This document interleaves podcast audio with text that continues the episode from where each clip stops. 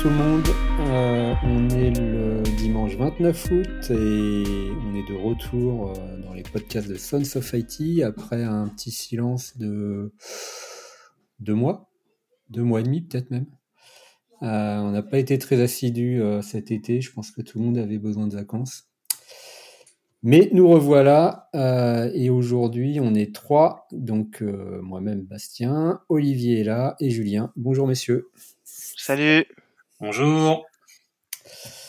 Donc on va faire un petit épisode de, reprise euh, pour se remettre gentiment dans le bain et, commenter un petit peu l'actu euh, qu'il qui y a eu cet été. Euh, par quoi on commence? Microsoft, Julien? Plein de choses à parler. Il y a plein de choses. Ouais, on peut commencer, on peut commencer par, Microsoft. Microsoft qui a eu un, même si on manque encore un peu de détails techniques, mais oui. Petit raté avec euh, un, de ses, un de ses services managés qui s'appelle CosmoDB. Tu peux peut-être euh, expliquer un petit peu? Mais oui, ils ont, ils ont leur, ils ont leur data, leur système de base, un des systèmes de base de données, CosmoDB, qui est, qui est donc hébergé sur, euh, sur Cloud Azure et, et voilà, accessible pour tous les clients qui, qui le souhaitent, et notamment par des, par énormément de clients, en fait, qui l'utilisent et des très grosses, des très grosses entreprises type bancaire ou autres. Et, euh, et, en fait, ce qui s'est passé, c'est que pour aller très, de manière très high level, c'est que ils ont activé une feature il y a, il y a quelques temps par, qui finalement était disponible par défaut pour l'utilisateur, et donc il l'utilisait ou pas, mais elle était disponible à activer, qui était le, le Jupyter Notebook, et qui ensuite par rebond permettait, euh, a permis aux attaquants, euh, donc à le vecteur d'attaque pour accéder au, aux clés d'authentification euh, du client qui ensuite permettait d'accéder à, l'ensemble des ressources de la, de la, base de données. Euh, ce qui permet, ce qui est donc permis de, voler, de voler toutes les données de manière, de manière assez, assez silencieuse. Et c'était lecture d'ailleurs, accès en lecture-écriture. Bon, l'écriture, destruction, il n'y a pas eu de destruction constatée a priori, mais euh, le vol de données, ça, l'état des lieux reste encore à, à, à découvrir. Après, c'était une attaque qu'il fallait répéter client par client, parce que c'était pas l'accès à une seule base de données qui, permettait d'accéder à tous les clients, mais, mais il fallait répéter un par un. Mais voilà, effectivement, attaque, attaque de grande envergure sur lequel Microsoft a été, a été assez réactif pour une fois qu'ils ont, ont été informés. Mais voilà, encore un, un exemple. Ça, ça permettait, alors, donc, ça permettait à un attaquant potentiel d'accéder aux données de n'importe euh, quel client qui sélectionnait, n'importe quelle entreprise, sans avoir les clés de, chiffrement, euh, les moyens d'authentification, etc. De, sa base. Exactement, exactement. Après, ce qui manque, c'est quelle est, on a, la faille exactement exploitée dans, dans le Jupyter Notebook n'est pas je l'ai pas, moi je l'ai pas encore trouvé de, documenté. Donc euh, peut-être qu'elle est sortie euh, parce que j'ai pas regardé ces deux derniers jours, j'ai pas, j'ai pas regardé. Mais sinon c'était le détail qui, qui, qui, me manquait. Donc euh, petite piqûre de rappel sur les, les services en mode SaaS, c'est pas toujours complètement invulnérable. Après, je crois que Microsoft a expliqué que d'après eux, il n'y avait pas eu de preuve en tout cas de l'exploitation de la faille, puisqu'elle a été découverte par une équipe de chercheurs, je crois. Et donc avec un peu de chance, ils ont, euh, ils ont refermé le, trou avant, euh, avant qu'il soit exploité, mais pour l'instant on n'en sait rien en fait. Et effectivement, enfin, elle a été trouvée, la, la probabilité est quand même non négligeable euh, que ça a été exploité. Et, et après, je, moi je reviens juste sur ta remarque, c'est là où ça m'a c'est là où moi le sujet m'a interpellé. Il y, a, le sujet de la partie technique qui m'intéresse, mais après, bon, in fine, ça reste une faille de sécurité comme on peut en avoir euh, partout.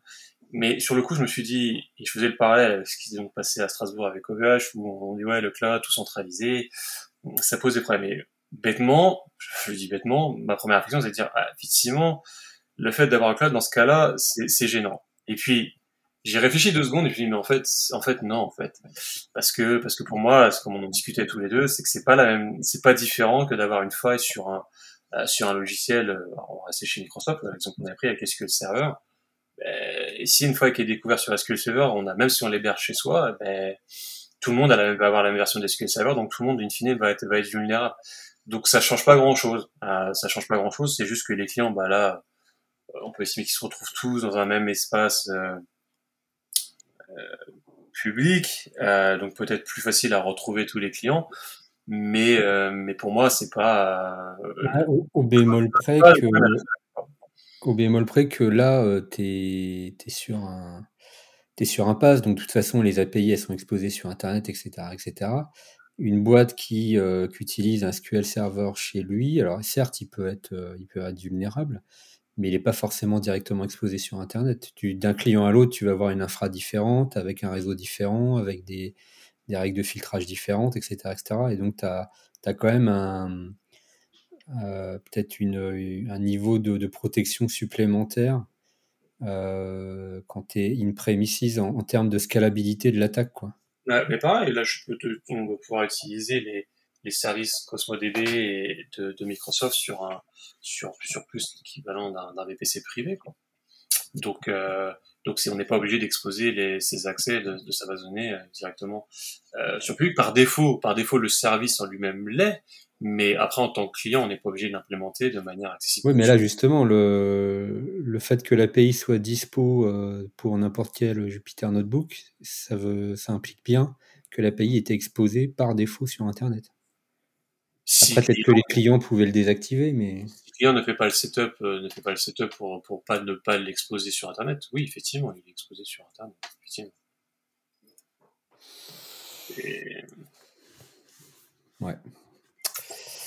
Bah, ouais, j'allais dire la même chose. C'est toujours un peu le, même débat entre le prémisse et le et le cloud. Euh, quand quand c'est chez toi, effectivement, tu as un peu plus, quand même malgré tout, un peu plus de maîtrise.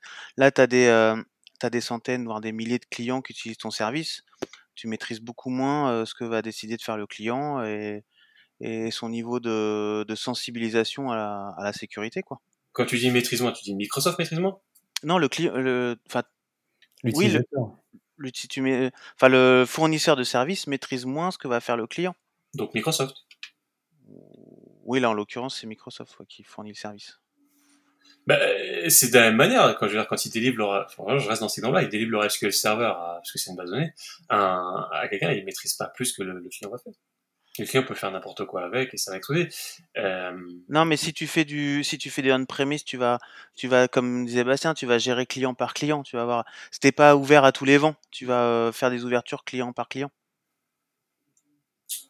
Tu vas essayer de, de, de comment dire, de filtrer et de, et d'isoler un peu plus tes clients, non? Pense. Enfin, ça bah, dépend. la, la, tu vas avoir, euh, si tu te passes côté attaquant et que tu veux, tu cibles 1000 boîtes différentes, tu vas avoir 1000 infrastructures à attaquer alors que là, tu n'en as qu'une seule et, une seule faille à exploiter. Non, c'est pas vrai parce qu'il faut que tu répètes l'attaque. Euh, euh, il faut que tu répètes l'attaque sur chacun des clients, sur chacun des espaces du client. Alors oui, tu vas me dire l'URL est peut-être plus facile à retrouver et encore que euh, elle est customisable. Je veux dire, elle est pas, c'est pas une, c'est pas une adresse générique pour pour tous les clients. Donc il faut que tu la retrouves. Est-ce qu'on peut estimer que c'est plus facile peut-être euh, de scanner, le scan est peut-être plus facile du coup pour retrouver l'ensemble des, API, mais tu dois quand même répéter ton attaque un par un et tu dois retrouver les clients un par un. C'est pas différent, je veux dire, euh, demain, je sais pas, admettons que tu as une banque A ou B qui soit mise dans cet espace-là, si demain, euh, je sais, elle est, hébergée chez elle et qu'elle utilise un logiciel qui est vulnérable, le procédé va être le même. Il va falloir que je retrouve son espace sur le, son espace public pour pouvoir l'attaquer. Là, tu dis que c'était un Jupyter Notebook qui était exposé sur Internet, c'est ça? Non, c'est une API qui te permettait. En fait, ils ont activé une fonctionnalité dans, dans CosmoDB. D'ailleurs, peut-être qu'on explique ce qu'est CosmoDB. C'est une, une base de données donc en mode, mode pass, euh, as a service euh, sur le cloud Azure, qui est multimodèle l'utiliser pour faire du, SQL classique, pour faire euh, du graph, pour faire du, du column oriented, ce que tu veux. Et en fait, la, particularité, c'est assez, assez bien foutu d'ailleurs, c'est que plutôt que d'exposer des API CosmoDB, il t'expose l'API du, du type de, enfin, d'une instance de, base de données en fonction du modèle que tu veux utiliser. Par exemple, si tu veux la utiliser sous forme d'une base SQL classique, Mmh tu peux l'utiliser avec un driver Postgre ou MySQL. Mmh Alors que derrière, c'est n'est pas du, ni du Postgre ni du MySQL. Donc, euh, plutôt que de réinventer la, roue côté, euh, côté client, en fait, ils se sont dit, on va faire vraiment un truc euh, complètement polymorphe. les gens continuent d'utiliser leurs API, leurs drivers habituels, et, on a une base qui, qui s'adapte derrière. Et donc, il y a quelques temps, ils ont activé une fonctionnalité qui permettait, de, depuis un, Jupyter Notebook, de te connecter à ta base euh, CosmoDB euh, pour pouvoir euh, bah, visualiser tes données, faire tes requêtes, etc. etc. Et manifestement, c'est là que s'est trouvée la, faille qui a permis à ces chercheurs d'accéder aux clés de chiffrement de la base. Ok. Euh toute la question est de savoir est-ce que tu exposes cette même API de la même façon quand tu es en pur euh, cloud public ou quand tu es sur du on-premise ou du cloud privé euh, Tu n'exposes forcément pas les choses tout à fait de la même façon. quoi? Bah ouais, en fait, ça dépend beaucoup quand même du setup par défaut que propose Microsoft à ses clients quand active le service. Qu'on sait bien que la plupart des, des clients de, service cloud, euh, ils cliquent sur activer et puis mmh il commence à l'utiliser euh, un certain temps avant de commencer à rentrer dans les options de config avancées, de sécurisation, etc. Mm, mm. Après, après c'est pareil. Hein. Le, setup de par défaut il est valable pour n'importe quel logiciel. Le combien de fois on, a, on a retrouvé, euh, mm. euh, on a retrouvé des, des enfin, le nombre d'attaques qui sont qui se sont produits par amplification juste parce que parce que les, les, les gens qui hébergeaient leur service chez eux exposaient par défaut tous les tout un tas de ports euh, plein de failles et voilà c'est la même chose. Ou laisser les comptes admin par défaut. les mots de passe par défaut de route par exemple. C'est pas c'est pas différent euh, dans la philosophie mais mais voilà je pense qu'il y a il y a eu il va encore y avoir cet effet là de ah c'est le class vous avez vu dès que c'est class c'est c'est bien tout de suite plus dangereux. Je, je suis pas je suis pas convaincu. Dans ce cas, dans ce cadre, dans ce cas-là, je j'arrive pas à trouver en quoi le cloud aurait pu, le, le, le côté hébergé chez soi aurait changé le problème. Ils ont réagi plutôt vite, donc euh, on, peut le, on peut saluer. Voilà. Sur ce sujet, c'était la réflexion que je m'étais faite. Je me suis dit, euh, voilà, y a pas effectivement, on n'a pas plus de détails techniques, donc on peut pas en parler, mais, mais voilà, d'un point de vue philosophique, c'était le petit commentaire que je m'étais fait. Ok. Euh, alors un truc qui a fait pas mal l'actualité cet été aussi, c'est Pegasus, le, logiciel qui permet de euh, d'espionner à distance euh, des iPhones, des Android, etc. etc. Donc ça, il n'y a rien de nouveau euh, sous le soleil, hein, puisque ce genre de logiciel existe et est utilisé par, par des agences gouvernementales depuis des années et des années. C'est un vrai business. Et en l'occurrence, Pegasus, c'est pas du tout un logiciel pirate. Il y a une boîte derrière commerciale avec pignon sur rue, etc. Sauf que, euh, bah voilà, il y, a des journalistes qui ont, révélé une liste de personnes qui étaient manifestement sous écoute. Ça a choqué, euh, ça a choqué l'opinion publique. Et donc, euh, le, monde semble avoir découvert que nos téléphones n'étaient pas invulnérables. alors qu'encore une fois, pour moi, il n'y a, rien de, a rien de choquant. Mais je ne sais pas comment vous avez ah. réagi à cette il, bah moi il y a plusieurs, il y a plusieurs le premier c'est que oui je suis d'accord avec toi il y a rien de il y a rien de, de choquant ou nouveau sous le soleil sur le fait qu'un un, un, appareil électronique euh, est vulnérable et du coup peut peut être espionné. On avait déjà on avait déjà les, les écoutes téléphoniques euh, depuis très longtemps. Mm. c'est pas c'est pas nouveau. Je suis pas je suis pas choqué. Après ça ça adresse une question euh, ça soulève la question philosophique sur euh, quand on a demandé à Apple d'ouvrir d'ouvrir des failles. Quand, il, quand on leur a demandé, on a besoin que vous ouvriez euh, iOS pour que on puisse éventuellement retrouver des attaquants. La réponse d'Apple a été de dire, mais si on le fait, si on l'ouvre, n'importe qui pourra l'exploiter. Et il y a eu une partie de l'opinion qui a dit non, mais faut le faire, on veut se protéger des terroristes. Hein. Ce qui, d'un point de vue humain, peut, ça peut paraître très, très logique. On a envie de se protéger, sauf que là, on a bien le bel exemple ici avec Pegasus, que si on le fait, on n'a aucune garantie que ça ne sera pas exploité par une autre boîte qui va la trouver, cette ouverture, qui va la trouver, cette backdoor, pour ensuite la revendre à des dictateurs comme ça s'est passé, etc. Euh, donc c'est bien pour ça qu'on ne veut pas, on ne veut pas qu'Apple le fasse. Moi, je suis premier à dire, je ne veux pas qu'Apple fasse de backdoor, même si j'ai envie d'être protégé des terroristes. J'estime que j'ai, j'ai pas envie qu'on le fasse pour pour éviter les, les, les effets pervers. Il, me semblait qu'ils avaient refusé d'ouvrir justement, non? Oui, ils ont, refusé, ils ont refusé, mais là, les Pegasus, c'est bien l'exemple propre que il ne faut pas le faire parce que même quand on le fait pas, il y a une boîte, donc en l'occurrence c'est cette boîte israélienne dont j'ai perdu le nom, qui l'a fait.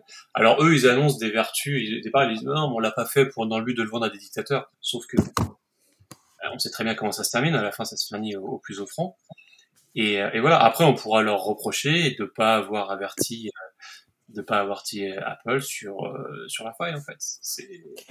Non mais c'est leur business aussi. Enfin tu leur, job, c'est de trouver des, des, failles zéro day dans les systèmes, de, de fournir des logiciels qui permettent de les exploiter, entre guillemets, facilement à des gouvernements ou des agences de renseignement. Donc évidemment, quand ils trouvent une zéro day, ils vont pas aller euh, le crier sur les toits que le constructeur la bouche dans la, dans la, dans la foule. C'est leur business model. Mais là où je te rejoins complètement, et, et c'est pas propre à Apple d'ailleurs, c'est n'importe quel euh, éditeur et ou constructeur, on pourrait aussi parler de, failles matérielles hein, dans les mmh. CPU Intel, etc. etc. Euh, le, il y a cette question euh, historique de est-ce que euh, quand on conçoit un système de communication, un système informatisé, etc., on, on se garde quelques backdoors sous le coude pour pouvoir éventuellement intervenir en cas de besoin géopolitique Ou est-ce qu'on part du principe qu'on ferme tout, y compris euh, aux agences de notre propre pays? Et puis, euh, voilà, on essaie de faire un truc le plus sécurisé possible.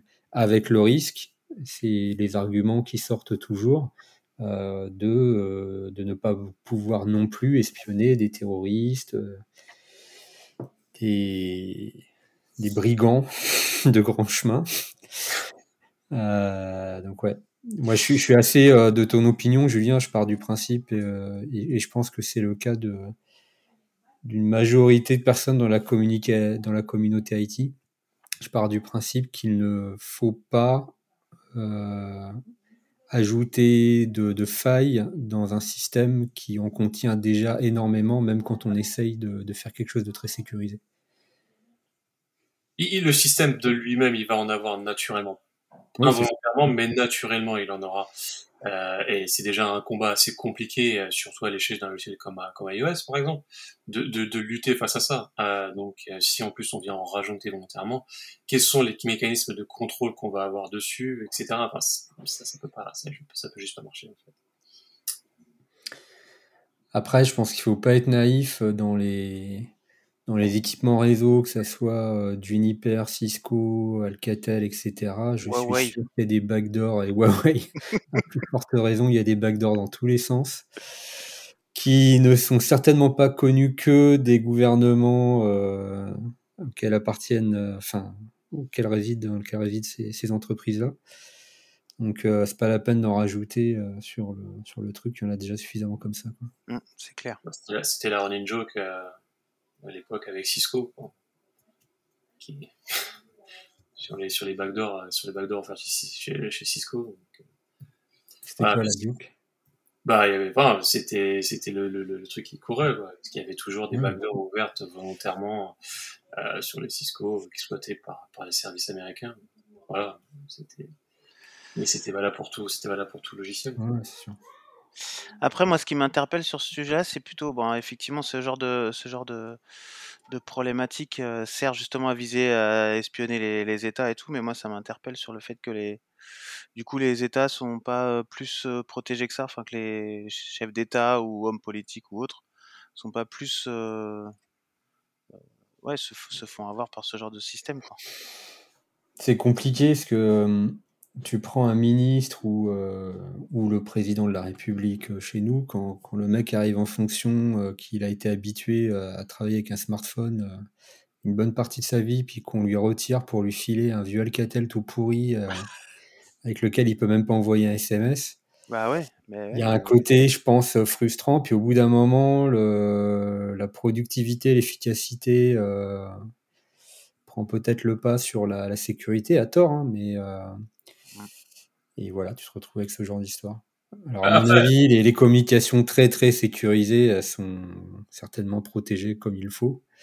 Mais dans, dans la vie courante. Euh... J'ai du mal à imaginer qu'effectivement les communications entre le président et le commandant de l'armée se fassent, se fassent via l'iPhone. Oui, non, je pense pas. En tout cas, j'ai envie de le croire. Je crois que ça se passe On va dire ça. On a envie de le croire. Peut-être que peut-être qu'un jour le président enverra un tweet pour parler à son général, je sais pas. Non, non peut-être pas jusque là, mais bon, enfin quand même. Les gars, ils avaient quand même l'air de tomber de, tomber des nues et euh, c'est ça. Moi, c'est plutôt ça qui me qui m'interpelle quoi. Ouais, que les journalistes tombent des nues, euh, pourquoi pas. Que ensuite les les services d'État euh, à la sécurité soient, ne soient pas au courant de ça, j'ai beaucoup de mal à le croire. J'ai beaucoup de mal, j'ai beaucoup de mal à le croire. Je pense que, parce que je pense que on a parlé effectivement de certains, certains pays non recommandables qui l'ont, en tout cas de dictateurs non recommandables qui l'ont, qui l'ont utilisé. Je suis à, voilà, faut pas se leurrer, des pays comme la France et les États-Unis, par exemple, en font de même. Faut pas, pas non plus être naïf.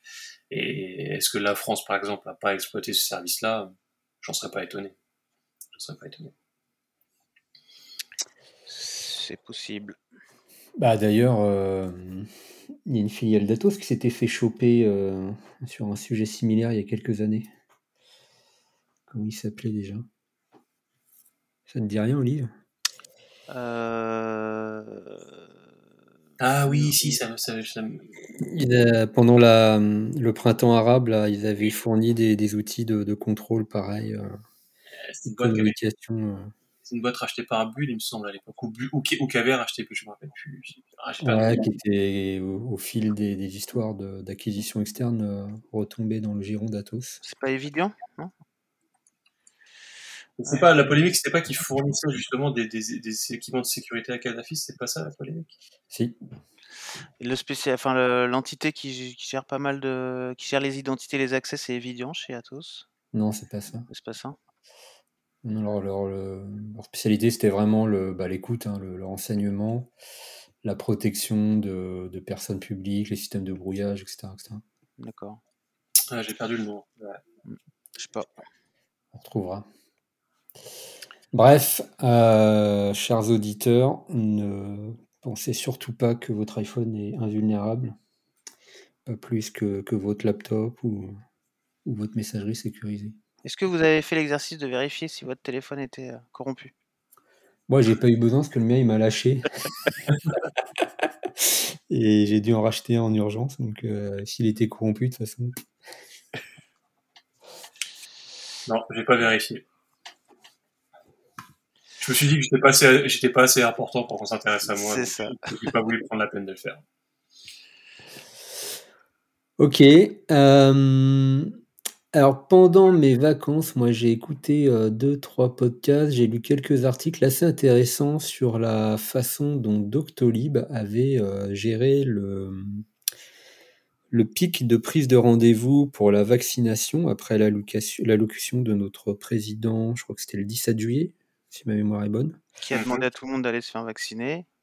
Il a, il a, il a pas, oui, il a demandé à tout le monde d'aller se faire vacciner, mais il a surtout expliqué à tout le monde que si c'était pas le cas, il pourrait plus aller au resto et, et au troquet. Et donc, euh, manifestement, ça a motivé beaucoup de Français à prendre rendez-vous. C'est ça. Euh, et donc, en, en, 48 heures, ils ont encaissé, euh, grosso modo, 2 millions de, de prises de rendez-vous. Et on mettra les liens dans, dans les show notes. Il y a un article de Nicolas Martignol qui, qui explique un peu techniquement comment s'est euh, passée la gestion de crise, euh, comment ils monitorent euh, aujourd'hui leur système, euh, quelle organisation ils ont en interne pour gérer ce genre d'événements. Globalement, ça s'est plutôt bien passé, donc euh, c'est assez intéressant à lire. Et puis, euh, il y a aussi une, une, interview de David Gageot qui a été faite par les Cascodeurs. Donc, on, va faire de la pub pour un autre podcast qui est, euh, qui est hyper intéressante. Alors, c'est beaucoup plus large. Hein. Il explique un peu, lui, comment fonctionne euh, l'archi euh, Doctolib d'une façon générale, pas que, euh, pas que pour cet événement-là. Euh, et moi, j'ai trouvé ça très, très instructif. Il y a quand même un truc qui m'a interpellé mais, euh, mais j'étais déjà au courant, c'est que toute, le, toute la stack logicielle de Doctolib est, euh, est écrite en Ruby. Euh, en, ouais. En, ouais, en, Ruby. En, en Rails. Et en Rails. Et aujourd'hui, donc ils sont payants, ils sont présents en France, en Allemagne, ils sont, ils sont en train de se déployer en Italie. Et tout le, toute l'infrastructure, enfin toute la plateforme repose sur une seule et unique base de données PostgreSQL, qui est évidemment répliquée au travers du service Aurora d'Amazon. Mais derrière, c'est une instance Postgre qui fait tourner, en l'occurrence, pour l'instant, deux pays et bientôt trois. Donc ça, d'une part, ça démontre que cette petite base en open source en a sous le capot quand même. Euh, mais moi, ce qui m'a surtout un petit peu interpellé, et j'ai un petit peu échangé avec, euh, au travers de tweets avec Nicolas Martignol sur le sujet, c'est euh, pourquoi quand on a la taille de Doctolib avec des millions d'utilisateurs et, des pics de trafic qui commencent à être assez importants, on, reste sur, sur un langage qui est quand même pas connu pour être le plus performant ni le plus économe. Donc ils ont certes une belle infrastructure avec des milliers de serveurs, etc. etc. mais euh, à l'époque où le GIEC nous alerte sur le réchauffement climatique et euh, les conséquences de notre consommation énergétique irraisonnée, je pense que c'est une question qui pourrait euh, peut-être commencer à se de, se poser. Quoi. Mais je crois qu'ils travaillent déjà sur le sujet depuis, depuis un moment. Pour le moment, c'est ils font ça en bac, mais je pense qu'ils ont prévu de faire évoluer leur infra, non? Bah, en tout cas, l'interview de, David, euh, la question lui a été posée et il n'y a pas eu de réponse franche. Ce qu'il explique, c'est que ça a quand même des avantages hein, de, travailler avec des langages interprétés comme ça, euh, hyper haut niveau. Ça apporte de la souplesse, de l'agilité dans les équipes de dev, ça je peux le comprendre. Mais, mais sur ces volumes de trafic-là, moi je trouve que ça commence à être, être très très raisonnable. Mais je ne sais pas quel est votre avis sur le sujet. Et tu, pas, à, niveau tu veux dire bah, niveau euh, ratio, performance versus euh, les ressources qu'il faut que tu mettes en face, quoi. Peut-être que, tu vois, le pic de le pic du, du, 17, 18, 19 juillet, euh, ils l'ont absorbé avec je sais plus combien, 2000, 2500 machines. Peut-être que ça aurait tenu avec 200 machines si le truc avait été écrit dans un autre langage. Ah, Alors après, c'est toujours pareil. Ça, c'est des calculs de, de comment on dit, bénéfice-risque. Enfin, c'est des calculs de. Est-ce que ça vaut le coup de tout redévelopper, de dépenser bah, aussi c'est, euh, exactement le sujet. Pour, un pic euh, qui va peut-être arriver une fois tous les. Voilà.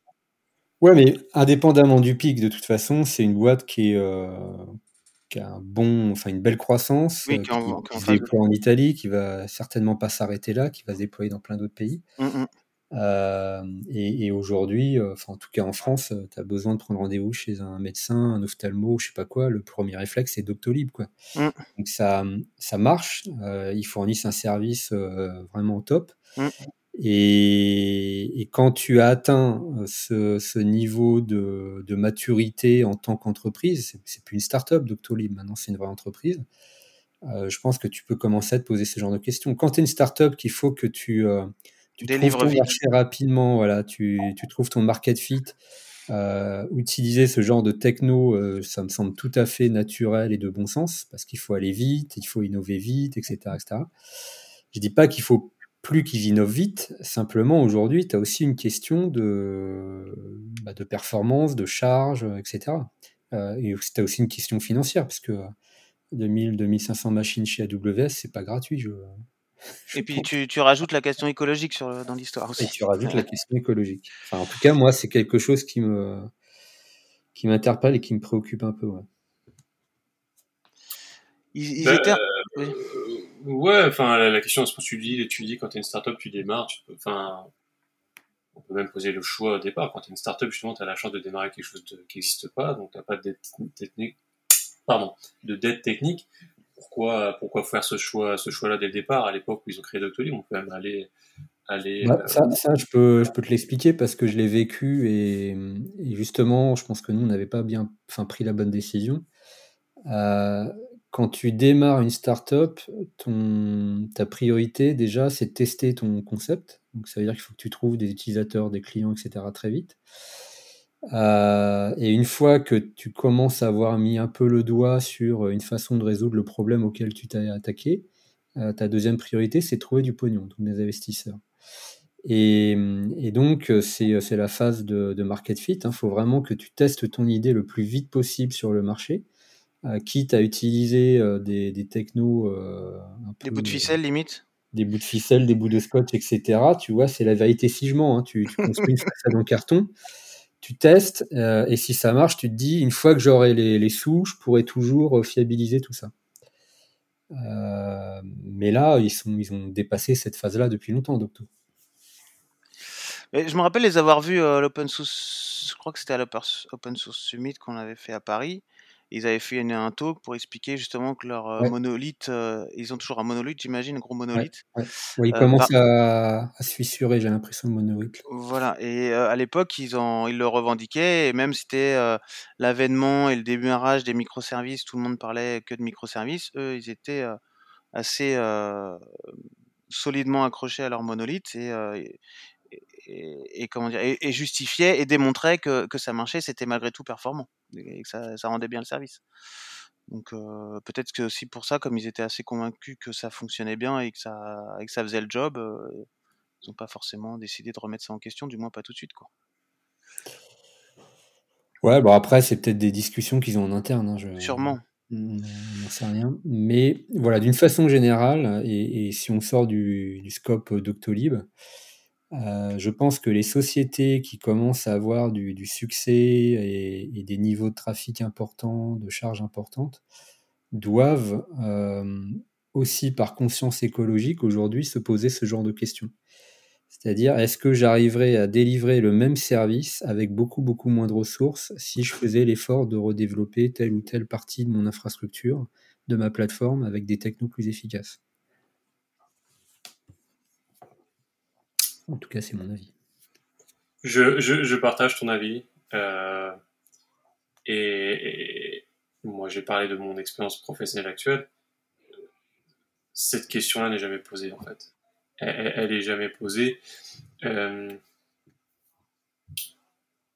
j'ai jamais vu, dans, malheureusement, quand je vois les logiciels qu'on développe, il n'y a jamais cette question-là qui est posée du euh, du, du, langage en lui-même, est-ce que le langage est bien, est bien adéquat? On, le, on, le, pose, la question elle se pose dans le sens est-ce que j'ai la bonne librairie? Est-ce que c'est facile à faire? Est-ce que c'est etc. Est-ce que c'est est-ce que le code va être maintenable?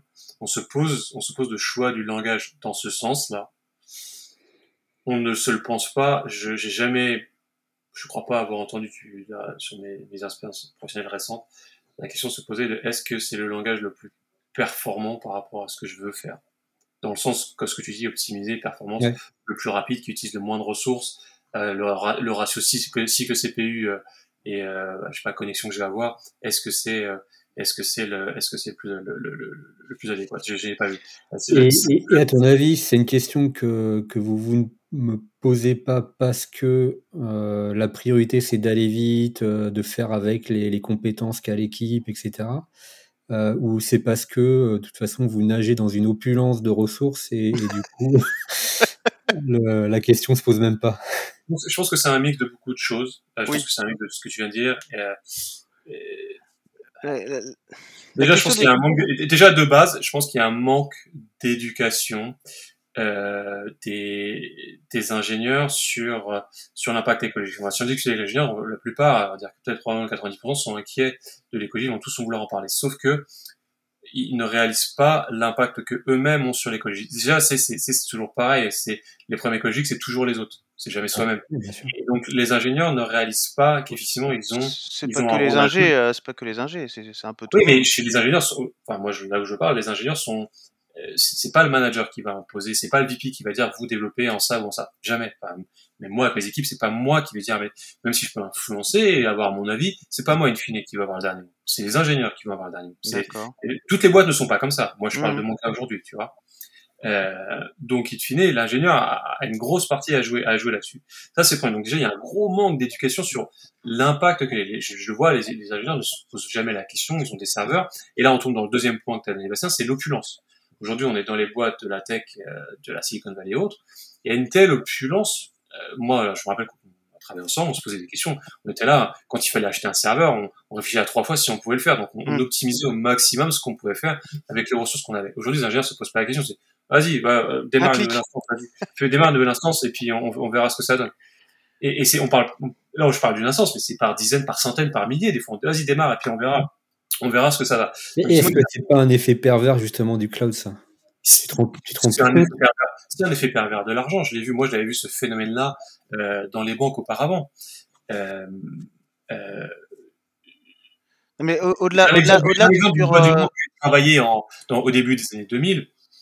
donc à l'époque, on parlait pas du cloud, mais les banques avaient été, été les entreprises qui avaient les plus gros data centers c'était c'était par semaine, c'était par par centaines de par centaines de, de, de, de cartons qui se faisaient livrer les les, les, euh, les, les serveurs, ok.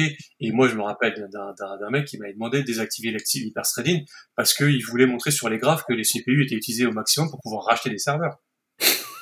mais véridique, c'est une anecdote véridique. C'est-à-dire qu'il m'avait demandé, il, m'avait demandé de, de, monter le monitoring parce qu'en plus les, serveurs étaient mal monitorés, il n'y avait pas de graphe de performance, donc moi il m'a demandé de le faire, donc j'avais monté le truc.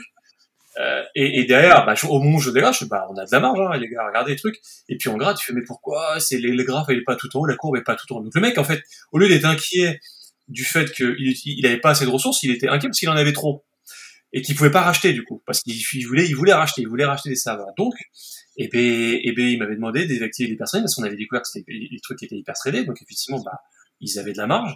Bah, il dit, ah, désactive l'hyperthreading. Bah, effectivement, du coup, les courbes étaient remontées au maximum. Et là, il avait pu obtenir l'achat de, je sais pas combien de serveurs en plus.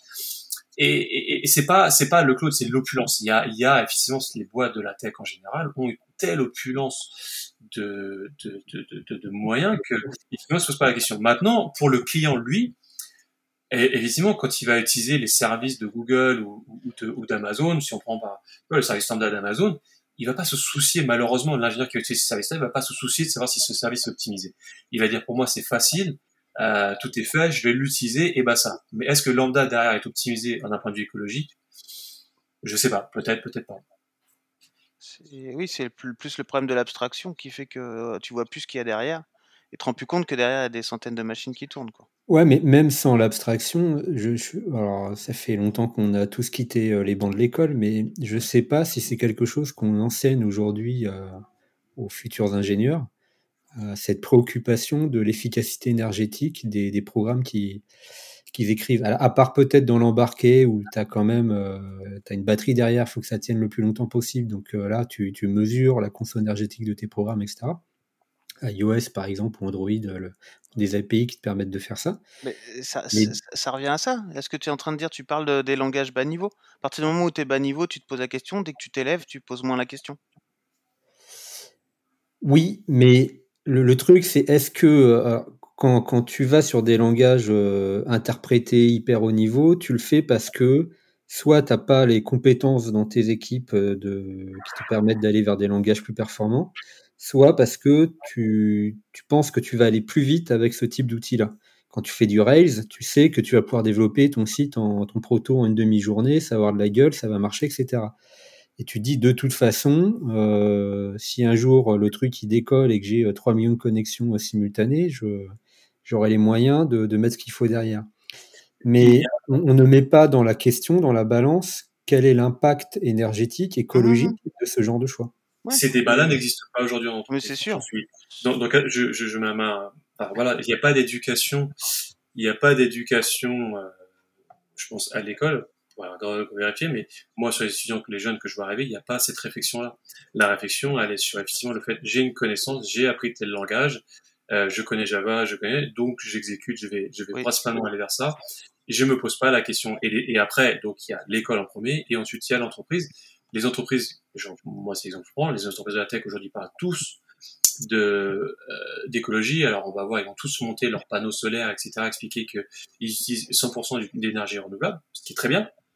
Mais effectivement, il n'y a aucune communication, et je le dis par expérience, en interne, il n'y a aucune sensibilisation au fait de attention, est-ce que vous utilisez des, des technos qui sont écologiquement, est-ce que écologiquement elles font sens? Il y a une sensibilisation sur le fait de ça commence à venir quand même. Est-ce que euh, quand vous avez euh, les serveurs, dont les serveurs que vous avez montés, excusez vous en avez plus un, éteignez-les, mais c'est dans un sens, c'est plus dans un sens économique, financier, avant d'être évoqué dans un sens euh, écologique. Il y a, moi je le dis, je n'ai vu aucune communication là où je travaille, vu aucune communication sur euh, sur le sur sensibiliser sur le fait attention, technocusier, vérifier écologiquement est-ce que ça fait du sens, etc. Mais, quelque part, enfin c'est quand tu, tu parles de la question de l'école, évidemment, quand tu enseigne un langage à l'école, les profs, ils vont forcément parler un peu de la question des performances. évidemment, faites, faites une application qui met pas 10 secondes à répondre, mais ils vont pas être à la, à la microseconde ou à la nanoseconde. Et mais en fait, c'est justement, c'est que l'angle de la performance. Et la performance, tu as plein de moyens de l'atteindre. De l'atteindre.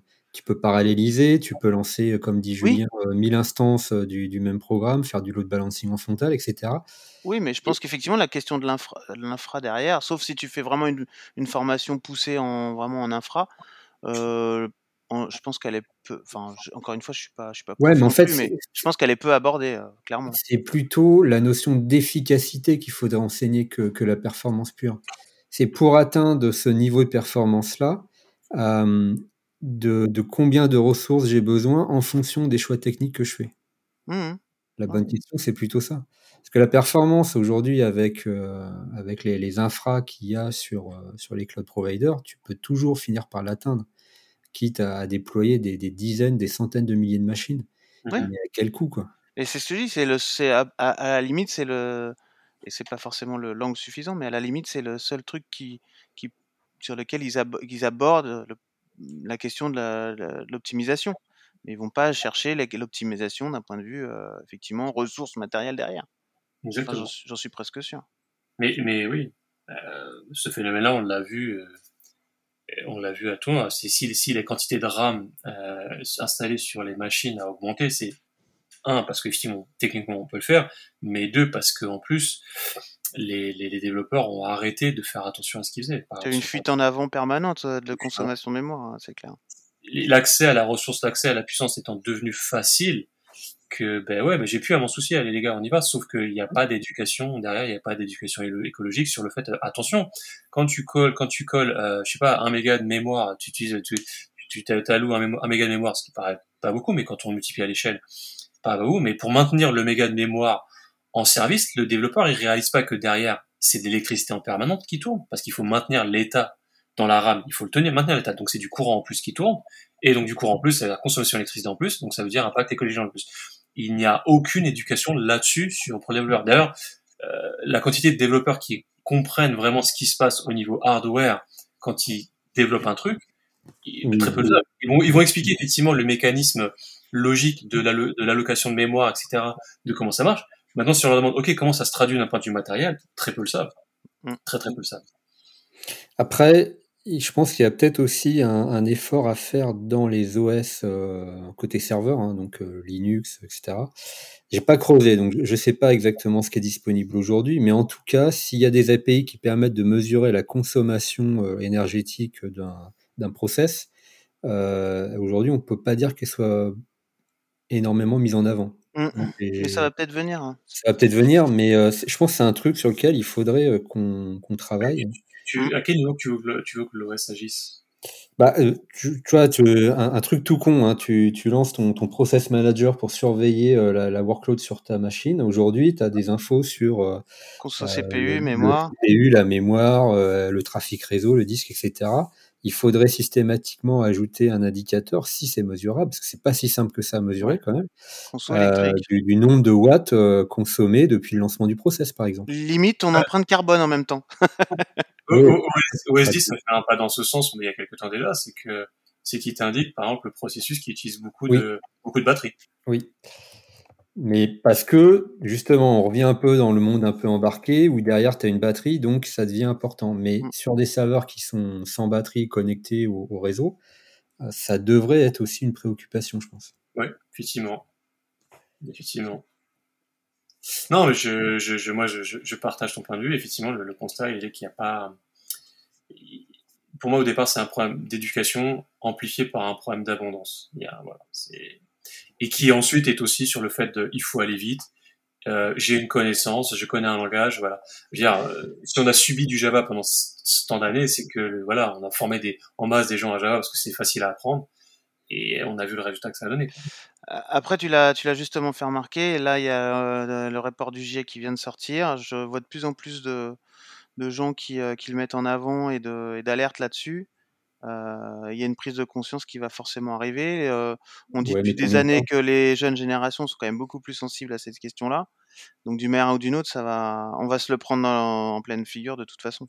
Ouais, mais il y a, mais le, problème des rapports du, du GIEC, c'est que à chaque nouvelle version, tu as une hype pendant quelques semaines, puis ça retombe très très vite, et hop, tu repars dans le business as usual. Ouais, ça va oui, je, suis d'accord, mais ça va se faire sur le petit par petit, mais de toute façon, on va pas pouvoir. Puis on le voit, enfin maintenant, tout, tout le monde commence à s'alarmer. On voit les, les, dérèglements climatiques, c'est de ah plus bah en plus visible. Jusqu'à présent, c'est ce qui était problème. Enfin, là où ils avaient du mal à se faire entendre, euh, et, moi le premier, euh, c'est que on voyait pas forcément les conséquences. Aujourd'hui, plus personne peut le nier, euh, donc voilà. Mmh. Non, il y en a qui le nient. Les scientifiques se trompent. Ah. Je citerai pas, mais je, code quelqu'un. Bref, ouais, ouais donc, euh, forcément à un moment donné, euh, les questions elles vont de plus en plus se poser quoi. Et c'est dommage, c'est qu'on attend toujours le dernier moment pour le faire, ça c'est sûr. Bah oui. Bref, c'est un sujet qu'on ne traitera pas en un podcast, mais. Euh, non, mais c'est effectivement un, sujet, un, sujet très intéressant. L'angle de je suis conscient de ce que je, je suis conscient des ressources que j'utilise, pourquoi j'utilise et comment je les fais. Donc faire vraiment les bons choix de A à Z. Et j'en tiens compte quand je fais mes choix techniques. Exactement, exactement. Mais on n'a pas abordé, enfin, il y a aussi, et je pense que c'est un vrai casse-tête, et tu l'as un peu vécu aussi, euh, Bastien, c'est un vrai casse-tête de trouver euh, les bonnes ressources compétentes dans ces technos-là. Enfin, euh. Oui, parce que, mais on en a déjà parlé dans je sais plus quel épisode, parce que ces langages qui sont euh, efficients, euh, c'est c'est pas des langages interprétés, c'est pas des langages semi-compilés euh, comme euh, comme Java ou les langages de la JVM. C'est forcément des langages compilés statiquement et qui qui savent tirer toute la quintessence de la puissance des machines. Donc il faut que tu sois proche du bar métal quand tu veux atteindre des bons niveaux d'efficacité énergétique. Et donc, c'est des ressources qui sont plutôt rares sur le marché. Aujourd'hui, tu cherches un développeur euh, Ruby, euh, tu, je dis pas que tu as 4 BC pour en trouver, mais il y en a quand même pas mal sur le marché. Tu cherches plus que des Scala, quoi, c'est sûr. Voilà. Et, Scala, c'est pas le bon exemple, mais tu cherches un dev Rust ou Go, et, c'est déjà beaucoup, beaucoup plus difficile. Je, peux, en témoigner en ce moment. Ouais, mais c'est ça la difficulté. Et puis les entreprises, du coup, elles y pensent. Elles disent, voilà, si je développe un truc, mais qu'il mais que y a personne qui peut me le maintenir derrière. Euh, c'est un vrai sujet, quoi. Mais ça n'empêche que euh, les entreprises doivent, dans ce cas-là, inciter ça. Ok, à un moment donné, de dire, ok, il n'y a pas les gens sur le marché pour m'aider à faire ça, donc je vais travailler avec les écoles parce que je dois sensibiliser l'école au fait que maintenant il y a la, il y a la prise écologique. J'ai besoin de vous, me former des gens sur des sur des choses qui écologiquement font sens. Et puis après, il y a la responsabilité des entreprises quand elles sortent des langages. Je veux dire, mmh. euh, moi, je, enfin, je suis désolé, c'est moi, c'est mon truc. Java, j'arrive, même pas à comprendre qu'il y a encore des entreprises qui soutiennent. ça n'a pas de sens. On, d'un point de vue, aujourd'hui, quand on parle d'écologie, déjà, ça n'avait pas de sens quand on parlait juste de performance. Mais alors, quand en plus, on vient rajouter de la cause écologique, comment on peut avoir des entreprises comme Google ou Apple qui continuent d'utiliser? C'est, c'est pas, c'est pas acceptable. C'est pas acceptable. C'est pareil, la courbe, j'ai l'impression qu'elle est en train de s'inverser. Mais ça aura mis 20 ans, mais je pense que ah, on a tous vécu les affres de Java. Mmh, mmh, oui, ça c'est sûr. Après, euh, à l'époque, euh, tu reviens, c'est toujours pareil. Hein, c'est facile de refaire le match après, hein, mais quand tu reviens 20 ans en arrière, euh, ça semblait le, langage idéal, quoi. Ouais, ça semblait le langage idéal parce que c'était facile à mettre en œuvre. Non, pas que pour ça. C'est parce qu'à l'époque où il est sorti, j'en parle dans un article que j'ai écrit. Il faut, que tu te remets dans les années, milieu des années 90. Hein, Java, il est sorti en 96, je crois. Mmh. Euh, donc évidemment, à l'époque, il n'y avait pas de cloud provider. Et puis, euh, dans les data centers ou les salles serveurs des entreprises, tu avais des serveurs HP avec de l'HPUX, tu avais des serveurs Sun avec du Solaris, tu avais des serveurs IBM avec de l'AX, tu avais euh, des PC avec de l'Intel et du Windows. Et, tout ça était bien incompatible. donc quand tu avais un dev pour HPUX, il ne savait pas forcément développer des applications pour Solaris. Et la promesse de Java qui a séduit beaucoup de boîtes, c'était le fameux euh, Write Once euh, multiplateforme. Hmm. Voilà, c'était multiplateforme. Le même programme écrit par le, même développeur pouvait tourner sur n'importe quelle plateforme. Et ça, à l'époque, c'était une vraie révolution. Aujourd'hui, je pense qu'il n'y a plus ce problème-là. D'une part, parce que l'hétérogénéité des, plateformes, euh, c'est quand même bien réduite, à part Intel et, un petit peu ARM et, Linux, bah, voilà, il n'y a plus grand-chose d'autre. Les, les Unix propriétaires de constructeurs ont quasiment tous disparu. Donc le, besoin, il est moins présent, mais, euh, mais après, les habitudes ont été prises. Comme tu le dis, Julien, on a formé des armées de développeurs à Java parce que c'est ce que demandaient les entreprises. Et voilà, maintenant, on paye le, truc. quoi. C'est un peu le diesel de, l'informatique. le Java Gate. Il faudrait mettre des, vignettes critères comme à Paris. oui, mais, oui, clairement. Clairement, clairement. Bah ouais. on, devrait, noter la performance énergétique des, des, des, cloud providers, des, des, solutions qui sont ouais, clairement, on devrait, on devrait en arriver là. Il y a un business là, il y a un truc à faire. il y a un truc à faire, ouais. Bon. Ok. Euh, alors après, je sais pas, j'avais mis un, sujet sur euh, Apple et, la boîte de Pandore qu'ils ont ouvert avec le, les systèmes de protection qu'ils vont mettre en place sur les photos pédopornographiques. Je sais pas si vous voulez en parler ou si, euh, ou si on passe au sujet suivant. Bah, en fait, moi, typiquement, euh, je n'ai pas creusé le sujet, mais j'avais quand même, j'aurais bien aimé qu'on bien comprendre le fond de l'affaire. Et justement, la question que tu poses, elle est pertinente parce que c'est ce que beaucoup de gens se disent. Euh, il faudrait juste euh, voir quelle est la réponse. Euh, à savoir, bah, la question de savoir est-ce que vraiment Apple espionne nos photos? Non, non, non, Alors, oui, oui et non. Je sais qu'il y a 98% des, des, des, photos qui seront checkées de manière, enfin, ce sera l'empreinte des photos qui sera checkée de manière automatique. Mais à un moment donné, j'ai cru comprendre qu'il y avait quand même une intervention humaine pour valider euh, les les faux ou les vrais positifs. Hein. Tu vois, quand à un moment donné, il y a des photos qui sortent du lot, il y a quand même, j'ai l'impression qu'il y a quand même une, intervention humaine qui dit ah oui, celle-là, c'est, vraiment ou, ou pas, quoi, tu vois. c'est ça que je voulais valider, en fait. Pour recadrer un peu de, des informations publiques sur le sujet, on va dire, le principe est le suivant. Donc l'objectif, c'est de, bah, de pouvoir appréhender les pédophiles, hein, c'est aussi simple que ça. Donc l'intention est bonne, comme toujours quand, quand, ce genre de truc démarre. Mmh euh, et pour faire ça, l'idée, euh, enfin ce que prévoit de, de, mettre en place Apple, c'est euh, des algorithmes qu'ils ont développés à base d'IA qui permettent de comparer, entre guillemets, là, sans intervention humaine, deux photos et pas, enfin, de, de, de, générer une espèce d'empreinte, comme tu l'as dit, mais pas une empreinte cryptographique, un hash, parce que ça serait très facile à contourner. Hein. Il suffit que tu, tu, modifies un pixel ou euh, tu changes de format, tu passes du PNG au JPEG ou tu retailles un peu la photo et ton empreinte est complètement différente. Mmh Donc en fait, ils ont développé des moteurs, des algos avec de, de l'IA qui permet de, de, effectivement de calculer une espèce d'empreinte d'une image euh, et qui puisse être comparée avec une base de données de photos pédopornographiques connues, fournies par les, euh, services de sécurité. Services de... sécurité, Google fait déjà ça, je crois. la petite différence, c'est qu'Apple, ils ont prévu de déporter ce traitement, donc l'analyse via le, les algos sur le device de l'utilisateur. Donc le principe, c'est que quand tu prends des photos ou quand tu enregistres des photos euh, dans, euh, bah dans Photo, dans l'appli Photo, donc sur iCloud, euh, tant que c'est sur ta machine, il se passe rien, sur ton, ton, téléphone, il se passe rien. Si tu veux l'enregistrer dans iCloud, à ce moment-là, le mécanisme se met en route. On va analyser, donc il y avoir cette comparaison d'empreintes visuelles, on va dire, de, de l'image. Et si effectivement il y a une, un match avec une photo suspicieuse, il y a une alerte qui est levée euh, chez Apple et ça peut découler, euh, dans certains cas de figure, vers une vérification manuelle. Donc, le truc se fait, euh, je pense, dans 99,9% du, du, temps sans intervention humaine. Donc, il n'y a pas des, gens chez Apple qui vont espionner et aller visualiser vos photos. si vous prenez votre bébé tout nu dans son bain, il y a assez peu de chances, a priori, que ça déclenche une alerte.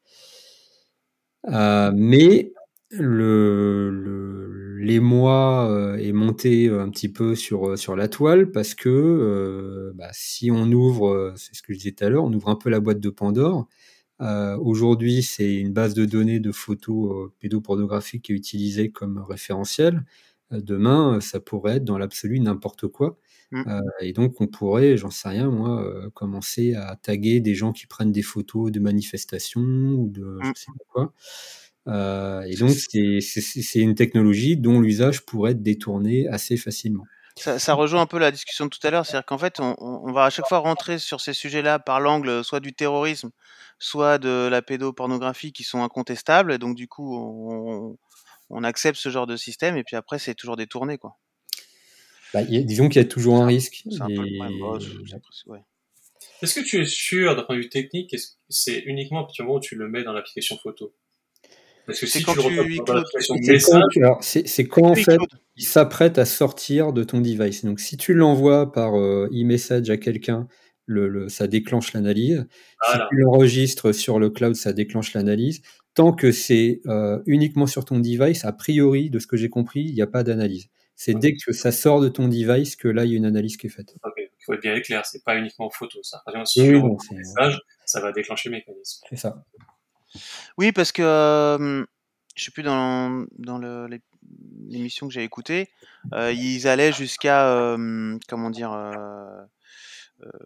imaginer une conversation même par oui par message d'une personne qui recevrait une, une photo non désirée et le, le, système préviendrait dit attention la photo que vous vous apprêtez à recevoir n'est pas. Euh, il y a un contenu suspicieux.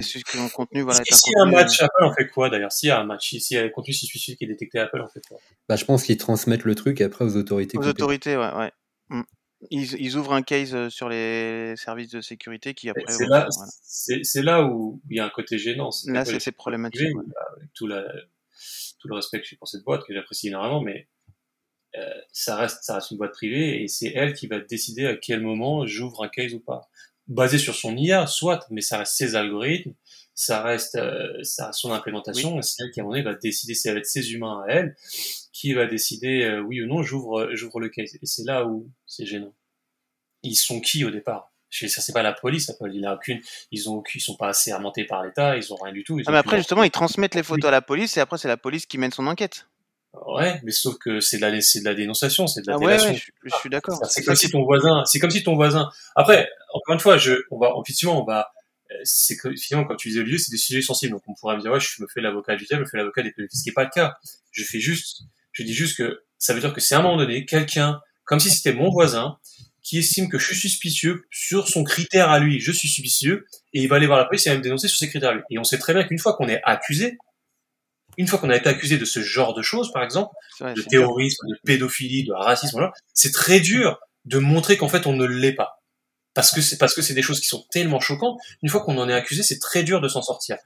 Et donc on s'expose à ça à Apple, qui finalement est un peu comme mon voisin, qui sur ses critères à elle va décider que euh, un tel ou un tel a du contenu qui semble être pédophile, je vais le dénoncer à la police, qui ensuite la, police va, enquêter. Et on sait très bien que là, ça, là l'enfer commence en fait. Et puis ouais, t'as toujours des gens pour dire, il n'y a pas de fumée sans feu. et voilà. Et voilà, on est toujours là. Euh, et c'est pas, il y a pas, c'est pas qu'il y a que des innocents en prison, mais il y a aussi, il y a eu aussi beaucoup d'erreurs de fait sur des gens qui, qui, qui avaient rien fait et qui, in fine, se sont retrouvés accusés à tort. Et après, bah, c'est des choses qui traînent sur la vie. Je veux dire, une fois qu'on a été mm. accusé de pédophilie, même si on a aussi à le démontrer qu'on l'était pas, bah, bah on n'est pas regardé de la même manière après. Il y a toujours un doute. Mm. Donc c'est pour ça que c'est des choses qui sont très dangereuses. In fine. Moi, j'aime pas. Mm. Autant la technologie me semble très bien pour détecter, parce qu'il faut éradiquer la pédophilie. Il n'y a pas, il y a pas de débat là-dessus. Mais le fait que ce soit Apple qui soit maître de décider si oui ou non j'ai du contenu pédophile sur mon téléphone, ça me pose un problème. C'est pas attends, c'est pas eux qui vont décider si oui ou non tu as du contenu. En fait, ils mettent en place les moyens de détection, ne pas dire d'espionnage. Et pour moi, en tout cas d'un point de vue législatif, c'est toujours les autorités euh, compétentes qui vont euh, confirmer ou pas que euh, tu es, coupable c'est comme si mon voisin m'espionne. Il, ils mettent en place le, fond du problème, c'est qu'ils mettent en place effectivement un outil d'espionnage, je pense que ça peut s'appeler comme ça, euh, qui est aujourd'hui utilisé à des fins tout à fait louables, mais qui pourrait être détourné de. Mmh. et, ben dans ce cas, et on revient, on revient sur la discussion qu'on a eue tout à l'heure avec Pegasus. Mmh. Et bien dans ce cas-là, qu'ils mettent l'outil en place, mais qu'ils ne le gèrent pas, qu'ils le donnent à des, au service d'État de à la justice, au service judiciaire de gérer l'outil c'est pas Apple. Apple ne doit pas, il doit juste fournir la solution technique dans ce cas-là. Ouais, je pense que c'est le cas, mais mais même même si c'est le cas, à la limite, le encore une fois, une fois à partir du moment où tu as mis en place ce genre de solution technique, qu'est-ce qui te dit qu'un jour, je sais pas moi, le gouvernement chinois va pas faire pression euh, sur Apple pour pouvoir l'utiliser euh, à des fins beaucoup moins louables, morales? bien sûr. C'est ça le risque. Mais après, euh. Et c'est là, là que quand même, c'est quand même des, sujets compliqués parce que comme tu disais, la pédophilie, il faut quand même qu'on trouve des moyens de d'appréhender les, les, coupables. Il faut les terroristes, c'est pareil, il faut qu'on trouve des moyens d'appréhender les coupables. On n'a pas envie de revivre des attentats, etc. Donc, euh, ces solutions, elles ont quelque part, elles ont un peu une raison d'être, mais il faut trouver le bon moyen de la, de la, de la déployer, en fait.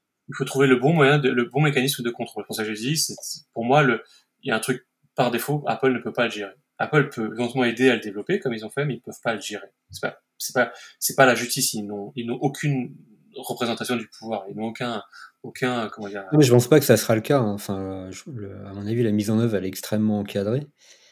Mais, mais même si, enfin, c'est pas ça qui me gêne moi. C'est pas le, les moyens techniques. Euh, à la limite, on pourrait même euh, saluer le fait qu'ils euh, sont assez bien pensés parce que cette espèce d'empreinte visuelle, c'est quand même euh, tu vois, ils sont pas contentés de faire, euh, je sais pas, un algo qui va simplement détecter euh, avec du matching basique, euh, du deep learning basique, si, si c'est quelqu'un à poil ou pas, si c'est un gamin à poil ou pas. ils ont été quand même assez loin dans les mécanismes de sécurité pour éviter la déviation du truc. Mais malgré ça, le simple fait que tu commences à faire de l'espionnage et de la détection de type d'image sur le, le device d'un utilisateur, ça pose un problème philosophique, même pas technique, mais philosophique. Bah, on revient, on revient à ce qu'on disait tout à l'heure sur l'ouverture de backdoor. C'est, un peu le même principe. En fait, on ouvre une backdoor pour euh, pour quiconque peut, le, peut veut espionner. Après, oui, c'est un, un, fait. Mais même même l'aspect technique, tu dis ok, c'est bien fait, mais chaque tout système n'est pas infaillible. On avait non, non, alors d'ailleurs. On vu des IA qui. Euh, des IA, tu as la reconnaissance faciale, par exemple, qui, qui, qui, fonctionnait moins bien sur les personnes de couleur parce que parce qu'elle n'était pas entraînée sur des personnes de couleur, par exemple, tu vois. Et d'ailleurs, je crois que c'est hier, tu as une équipe de, de, recherche qui a déjà publié un papier sur euh, comment ils ont réussi à, à détourner. à détourner le truc et donc à, à, à, déclenché une, une, collision euh, de cette fameuse empreinte visuelle avec une image qui avait absolument rien à voir. Ouais, un faux, posi enfin, ouais, un faux positif. Faux positif. C'est d'ailleurs après c'est pour ça qu'ils disent ok ce sera jamais du 100% et c'est pour ça qu'ils disent ah, il y a une, un contrôle humain après. Oui. Euh, mais donc là quelque part ce contrôle humain moi aussi il me dérange, c'est-à-dire qu'à un moment donné euh, tu as quand même les photos des gens qui vont se retrouver être visualisées par des par des employés Apple quoi. Non pas forcément, ça peut être des, des agents du FBI. ouais. Non, parce que moi, ce que j'ai pareil, ce que j'ai compris, c'est que ça, le case, il, a il partait aux autorités seulement après avoir passé ce contrôle humain et visuel. D'accord. voilà, ah, J'aimerais pas être à la place du mec qui va devoir se taper ça toute la journée. c'est clair. Bah, c'est ce que, c'est ce que font beaucoup de gens chez Facebook aujourd'hui, hein, sur le. Oui, oui. Ouais, ouais, bah, c'est pas un métier très enviable.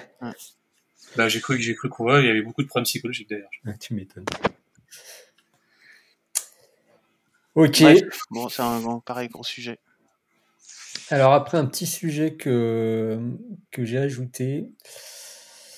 Euh, donc ça c'est un truc que j'ai vu sur, euh, sur Twitter et j'ai trouvé l'idée, l'initiative extrêmement intéressante. C'est un groupe qui s'appelle X Alternative. Euh, donc en fait c'est un groupe de d'anciens ou d'élèves actuels de, de X, de Polytechnique, qui euh, de temps en temps euh, fait des propositions un petit peu euh, un petit peu activistes. Et il y en a une qui a retenu mon attention. En fait ils ont pondu un, rapport qui est téléchargeable sur sur internet qui s'appelle souveraineté numérique reconquérir et protéger et dedans il y a un certain nombre d'idées dont une qui consisterait à dire par exemple ARM aujourd'hui et vous en avez tous entendu parler dans le viseur de Nvidia. Donc ARM appartient à SoftBank, un investisseur japonais qui souhaite s'en séparer, et Nvidia a fait une proposition à je ne sais plus combien de milliards pour le racheter. ça pose un certain nombre de, problèmes euh, stratégiques parce que ARM c'est une alternative à, Intel, à AMD, etc.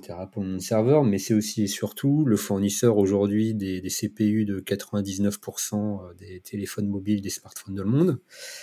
Euh, et, c'est une technologie, enfin c'est un, principe qui est assez intéressant puisque ARM n'a pas d'usine, ils, fournissent des designs de base, ils fournissent ce qu'on appelle des ISA, donc des, des, jeux d'instruction, et ensuite les constructeurs peuvent un peu customiser ces CPU-là, euh, ce qu'a fait Apple par exemple, euh, et les font fabriquer par des fondeurs. Donc c'est un, modèle qui est, qui, qui pas mal puisqu'il permet quand même de diversifier un petit peu le, nombre et le type de composants en, circulation sur le marché. Il permet à des petits constructeurs, à des pays de, de, bah, faire leur propre design custom de design de référence ARM. Et on se doute bien que si demain Nvidia les, les rachète, euh, ils n'auront peut-être pas la même ouverture d'esprit euh, et ils vont peut-être avoir des velléités euh, stratégiques et commerciales un petit peu plus agressives. Ce que propose X Alternative, c'est au travers de l'Europe et au travers d'un investissement, donc sous forme de dette d'État, hein, de monter au capital d'ARM et en fait de racheter ARM pour que ça devienne une entreprise entre guillemets semi-publique. Euh, donc il n'y a pas que il a pas qu'ARM hein, qui, est, visé dans leur rapport. Je mettrai le lien pareil dans les show notes. Euh, ils ont plusieurs euh, idées aussi sur l'approvisionnement, par exemple en terres rares, qui est aujourd'hui une exclusivité quasiment chinoise. Et on les utilise pour fabriquer des CPU, pour fabriquer des écrans tactiles, pour fabriquer des batteries, etc. En fait, il y en a aussi dans le sol, euh, dans le sol des pays européens et, dans le sol de, la France. Euh, sauf qu'aujourd'hui, nous, on a, on a perdu la capacité industrielle de les exploiter. Si on l'avait, on n'aurait pas forcément envie euh, de voir dans le paysage de nos campagnes des mines ressurgir et défigurer le paysage. Donc, il pose un peu ce genre de, questions-là que je trouve super intéressantes. Et cette proposition de, rachat d'ARM, qui n'est pas inatteignable du tout en termes d'endettement d'État, euh, moi je la trouve super intéressante parce que pour une fois, euh, je pense que ça serait quelques milliards d'euros qui seraient investis euh, intelligemment. Ouais, intelligemment et avec un potentiel retour sur investissement très très très important. On parle de combien de milliards pour, pour acheter ARM Alors, il faut que je retrouve les chiffres, mais c'est quelques dizaines de milliards. Alors à l'échelle d'une boîte, c'est énorme. À l'échelle d'un État, c'est peanuts par rapport à ce que nous a coûté le Covid, par exemple. à l'échelle de l'Europe, c'est l'épaisseur du trait. C'est séduisant. C'est séduisant. Après, le problème, c'est que faut creuser. Aujourd'hui, tu parles d'NVIDIA qui pourrait avoir des intentions non, louables. Et on pourrait très bien imaginer qu'un État qui possède ARM pourrait aussi avoir des intentions non, louables. C'est toujours la, la problématique.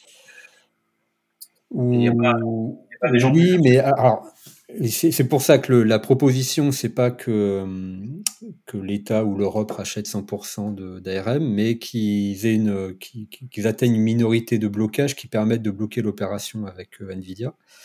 Euh, donc c'est pas le but, c'est pas d'en faire une entreprise publique, mais une entreprise avec des fonds publics euh, et qui aurait sa liberté, comme c'est le cas aujourd'hui d'ailleurs, hein, de développement propre euh, et qui continuerait à travailler avec toutes les entreprises du monde. C'est quoi aujourd'hui l'autonomie financière d'ARM bah Aujourd'hui, elle est, elle est quasiment nulle. Alors, il faut regarder la table de capitalisation, mais je pense que SoftBank en, propose, enfin, on dispose d'une très grande majorité. Je crois que l'État britannique est encore actionnaire, que c'est une, une, entreprise britannique, mais souhaite euh, aussi. je veux dire, en, termes de, en, termes de chiffre d'affaires, enfin, ils arrivent à, ils ont besoin que, les actionnaires réinjectent des fonds tout, sans arrêt ou c'est une boîte qui arrive à être autonome financièrement? Ah non, c'est une boîte qui aujourd'hui, je pense, autonome financièrement, mais euh, son capital ne lui appartient pas. Et elle n'a pas l'activité commerciale qui lui permettrait de le racheter. elle est, elle est capitalisée, à l'heure où on se parle, 31,91 milliards de dollars. Donc ça veut dire qu'en investissant 15-16 euh, milliards de dollars, on atteint les 51%, et 16 milliards de dollars à l'échelle de l'Europe, c'est rien du tout. Oui. Ouais, oui, l'idée, l'idée est séduisante. Après, c'est un truc qu'on a, je, qu'on a souvent discuté ici. C'est la mise en œuvre. Quand l'État, l'État met son nez dans les technologies, en général, ça part en vrille, donc ça. Bah, il faut que ça soit un investissement. Euh, L'État sait le faire aussi dans certains cas. Hein. Euh, un investissement purement financier. évidemment, l'objectif, c'est pas que l'État commence à décider de la stratégie d'ARM. Ouais, de ce que tu expliquais, j'ai l'impression que c'était plus un engagement citoyen. C'était plus euh, aux citoyens de, de, prendre le truc en main. Non, non, non? L'idée, c'est de d'éviter qu'une entreprise qui aujourd'hui est neutre d'un point de vue euh, géostratégique tombe dans l'escarcelle d'une entreprise américaine et, avec le risque qu'elle perde cette neutralité. Mmh. Ça, c'est les Américains pourraient arguer que si jamais l'Europe venait être actionnaire, les Américains pourraient arguer qu'elle euh, est, mmh. tellement, est tellement neutre. Bah oui et non, puisqu'aujourd'hui c'est le cas. Euh, je te dis, l'État britannique est actionnaire euh, et le modèle d'ARM, c'est justement cette neutralité, c'est-à-dire que eux ne, ne vendent pas de CPU en direct, d'ailleurs, je crois pas. Hein. Ils vendent vraiment des designs à des entreprises qui fabriquent leur propre CPU. Ouais, non, l'idée, est louable. Euh, l'idée est louable. Euh, je pense qu'encore une fois, c'est aux États de réaliser l'importance stratégique de ce genre de choses. Euh, ouais, moi je trouve sur le papier, ça a l'air, ça a l'air séduisant et je vois pas, je vois pas en quoi les États pourraient pas le faire, surtout à l'échelle de l'Europe. Je vois pas en quoi, ça serait pas, bah, pour moi, le gros risque par rapport à ce type d'idée, c'est la vitesse d'exécution parce que avant que l'Europe vote un budget pour euh, financer ce genre d'opération, il va s'écouler des, années. Euh, et, d'ici là, je pense que l'opération Nvidia, euh, même si elle a eh pas mal de plomb dans l'aile, elle risque d'être pliée. Quoi. Et puis, comme toujours, il va falloir des commissions et des machins pour prouver, pour expliquer par A plus B plus C plus D la pertinence de la chose. Et ça va durer. Et ça, alors, de toute façon, là, le, le, rachat par Nvidia, il est bloqué à cause de la Commission européenne d'ailleurs en partie. Euh, la, comment s'appelle la Versnayer, la, la commissaire euh, à la concurrence, a, mis son veto pour l'instant, donc le truc est un peu, un peu bloqué. Mais, euh, mais ouais, moi j'aimerais bien voir, tu vois, une Europe un peu active justement sur ce genre d'opération. Qui soit pas toujours, qui subisse pas, toujours, bloquer, mais qui soit aussi là pour proposer des solutions. Ouais, ça c'est bien, c'est clair on est toujours euh, tiraillé entre euh, les États-Unis et la Chine et euh, on fait que subir le truc quoi. Voilà, donc bon, si vous avez le temps, vous lirez le, leur document. Il y, a, plein d'idées dedans. Il y en a des bonnes, il y en a des peut-être un peu moins bonnes. bon, pour parler d'ARM, ils ont eu une initiative qui m'a laissé un peu plus perplexe d'un point de vue écologique, qui est, qui est, très, qui est très bien d'un point de vue ce qu'elle permet en termes de, ce qu'elle offre en termes d'opportunités, mais qui d'un point de vue écologique me laisse perplexe. C'est là, là, ils ont développé un concept de, de, de processeur euh, donc très très très miniature, à, effectivement à cadence beaucoup plus limitée, mais qui peut être embarqué sur n'importe quel type de produit. C'est-à-dire qu'on pourrait imaginer des processeurs qui sont embarqués dans des codes barres, sur des produits qu'on vend, etc., pour les rendre ah, un peu en plastique là. Exactement. Donc tu l'as dit, processeur en plastique je sais pas, ça m'a, je sais pas, j'ai pas été convaincu là. Ouais, enfin, je pense que processeur, c'est un abus de langage, mais j'imagine plutôt, tu vois, des. Aujourd'hui, dans certains magasins, le, code barre, a laissé la place à des étiquettes RFID. Je crois que c'est le cas, par exemple, quand tu vas chez Decathlon, tu jettes euh, tes chaussettes et ton short dans le bac de la caisse et automatiquement, ça, te sort le prix. Euh, et je pense que l'idée, c'est plutôt de remplacer aujourd'hui l'étiquette qui doit être imprimée en cuivre ou en je sais pas quoi par un truc en plastique. Bah, c'est pas plus écolo. C'est pas plus écolo, mais ça coûte certainement moins cher. De toute façon, euh, tu as toujours un peu d'emballage plastique autour des, biens que tu achètes, donc euh, ça changerait pas fondamentalement la donne d'un point de vue écologique, mais, euh, mais économiquement parlant, ça pourrait être intéressant je ne les vois pas demain développer des CPU, euh, des vrais CPU sur du, plastique. Je vois même pas quel serait l'intérêt d'ailleurs. À l'heure où on dit qu'il faut réduire le plastique, après euh, demain tu vas avoir des milliards euh, d'IoT aussi, dans lequel va se retrouver aussi ce genre de, de genre de système. on va encore inonder la planète de plastique aussi. Ouais, c'est moyen. Bon, je pense qu'ils ont un peu fait le buzz sur l'exploit industriel, enfin industriel si on veut, technologique. Après, les applications industrielles derrière, je pense que c'est pas pour demain de toute façon. Hmm. Bon. Ok. Euh, après, qu'est-ce qu'on avait? IBPF, je sais pas si on n'aura pas le temps, le temps d'en parler, parce que euh, c'est un sujet un peu techno pour le coup. Euh, donc on va peut-être le laisser de côté. Avez-vous lu des bouquins intéressants cet été, messieurs? Oui, sur ta recommandation, j'en ai lu un. tu veux nous en parler? Euh, oui, oui, tu pourrais tout aussi en parler avec moi, mais euh, bah, c'est le livre de, euh, du CEO de Netflix euh, euh, sur, la, sur, la, sur la culture, la culture de son entreprise et comment, comment il l'a comment il l'a mise en œuvre, avec des recommandations comment la mettre en œuvre dans, dans sa propre entreprise, et surtout sur la, sur, sur la réflexion qu'il a là, parce que c'est aussi une partie toujours intéressant de voir pourquoi on arrive là. Et donc il explique, euh, il explique tout ce cheminement de, A à Z. Euh, il, est, il est après. Il, il, il le parle en soi, ça ne s'adapte pas, à toutes les entreprises. Il faut voir euh, qui on est, quel, est notre, quel est notre cœur de métier, etc. Quel risque on, quel on prend dans, dans, son entreprise. Par exemple, Netflix ne prend pas les mêmes risques que qu'une entreprise comme Airbus ou Boeing qui fabrique des avions, par exemple. Donc effectivement, la, la, culture dans l'état de Netflix ne, peut pas forcément s'adapter à, ces entreprises-là. C'est, c'est, comme il le dit dans son livre, il faut voir le contexte. Mais, du coup, il est très intéressant parce qu'on découvre, euh, pour ceux qui ne savent pas, qui ne sont pas de ce, ce milieu-là, on découvre un peu ce qui se passe derrière, euh, comment ça marche. Alors, il y a un côté fascinant parce qu'on se dit, waouh, c'est génial, regardez, la liberté, la liberté qu'il décrit pour ses employés, et puis il y a un côté euh, effrayant sur lequel il ne se cache pas, qui est que c'est un, pour l'employé, c'est assez sauvage. Euh, il y a effectivement des pays euh, au monde où ça ne serait probablement pas transposable. Je pense notamment à la France où ce serait assez difficile par le code du travail hein, de, le transposer. Et je suis pas en train de dire qu'il faudra changer le code du travail en France pour le transposer. Je dis juste que en l'état c'est pas possible. Euh, et, du coup, c'est un côté effrayant parce que parce c'est une entreprise qui a une exigence de qualité de travail, de performance. Alors c'est pas pas en termes d'heures de travail, hein, c'est pas pas mais effectivement il y a une, attente à ce que l'employé soit curieux, ce que l'employé ait envie de délivrer des bonnes choses, euh, que l'employé soit innovant, que l'employé se remette en cause en permanence.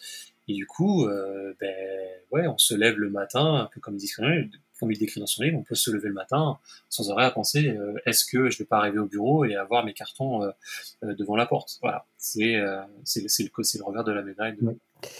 Ce qui est surtout intéressant, donc le bouquin s'appelle Netflix, la règle, pas de règle.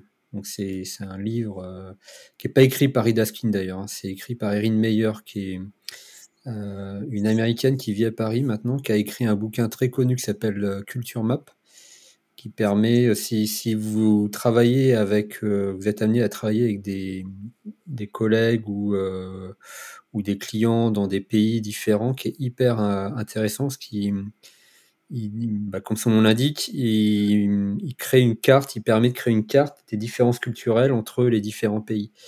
Et, quand on travaille avec un asiatique, il il faut pas forcément aborder le truc de la même façon qu'avec un allemand ou un anglais. Bref, donc c'est Erin Meyer qui a écrit le bouquin et elle interviewe euh, Reed mais aussi euh, pas mal d'employés de, Netflix.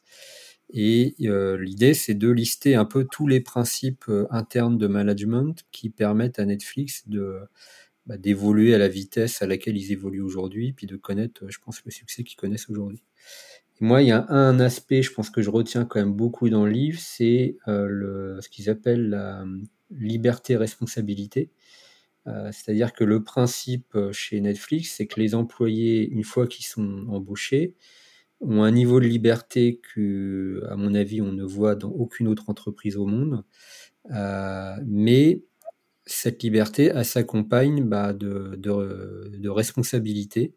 et effectivement, si s'ils commettent des erreurs que Netflix ne ne jugent pas acceptables, ils peuvent se faire lourder du jour au lendemain. Alors, il, explique qu'on ne renvoie pas un, employé parce qu'il a commis une erreur. On renvoie un employé parce qu'il n'a rien appris de son erreur. C'est plutôt ça la sanction. Ouais, alors oui, alors, alors déjà, je suis sur le premier point. Euh, en fait, Netflix part sur l'idée qui devrait être pour moi, pour le coup, devrait être pour nous. On emploie l'employé pour ses compétences, pour ce, pour ce qu'il sait faire et pour son niveau d'expertise. Si un employé est engagé et qu'il doit en référer aussi ou autre pour prendre ses décisions, c'est-à-dire qu'il n'a pas l'expertise. Et c'est, c'est sur ce, il part sur ce principe-là. Il le dit clairement, il dit tu, je t'ai engagé en tant qu'expert. Pourquoi tu me demandes à moi si tu prends la bonne décision ou pas? C'est à toi de juger si tu prends une bonne décision. Après, ce qu'il explique, il explique euh, effectivement que ah, personne n'est parfait, que les gens vont faire des erreurs. Il part sur ce principe-là que les gens vont faire des erreurs, euh, mais que c'est, c'est comme tu l'as dit, effectivement, il faut que l'employé apprenne de ses erreurs. C'est-à-dire que si effectivement il fait trois fois la même erreur, à un moment donné, ça va pas le faire. Mais c'est surtout, c'est, c'est comment quel est le raisonnement qui l'avait amené à prendre cette décision et qui éventuellement euh, a abouti à cette erreur. Si le raisonnement est logique, c'est-à-dire que s'il a pris les données, qu'il a pris, notamment il explique avoir fait un 360, avoir collecté du feedback sur la mise en œuvre de telle ou telle chose, et qui du coup il a pris une, décision en pleine conscience de toutes les données et, de bon jugement, c'est ce qui est de bon jugement, dans ce cas-là, il n'y a pas de problème. Netflix, il explique, il n'y a pas de problème, c'est des choses qui arrivent. Et puis, c'est même encouragé. Puisqu'il il explique que la, vélocité de la boîte dépend aussi de la capacité euh, de, ses employés à prendre des initiatives. Et donc, statistiquement, dans toutes les initiatives qui vont être prises, il y en a forcément qui vont merder. Exactement. Et effectivement, après, il, prend l'exemple inverse. Une personne qui prendrait une décision sans avoir consulté personne dans son coin et qui dit, ben on fait ça. Ben là, effectivement, il, cette personne-là va se mettre à risque de pas de pas garder chez, chez Netflix parce que parce que c'est pas, on peut pas, parce qu'il estimera et il estime dans la boîte que que elle aura pas, ces personnes-là n'auront pas eu toutes les données suffisantes pour pouvoir juger de la pertinence de sa de sa décision. Ouais, donc livre euh, super intéressant effectivement. Euh, moi j'ai lu avant celui-là, j'ai lu celui de Mark Randolph. Il se trouve que je pense que c'est un peu hasard du calendrier, mais il y a deux bouquins qui sont sortis quasiment en même temps sur Netflix. Donc, euh, celui dont on vient de parler, qui, porte surtout sur la vision de, de Reed Atkin. Netflix a été confondé par Reed Atkin et Mark Randolph. Mark Randolph a quitté la boîte euh, juste après l'introduction en bourse.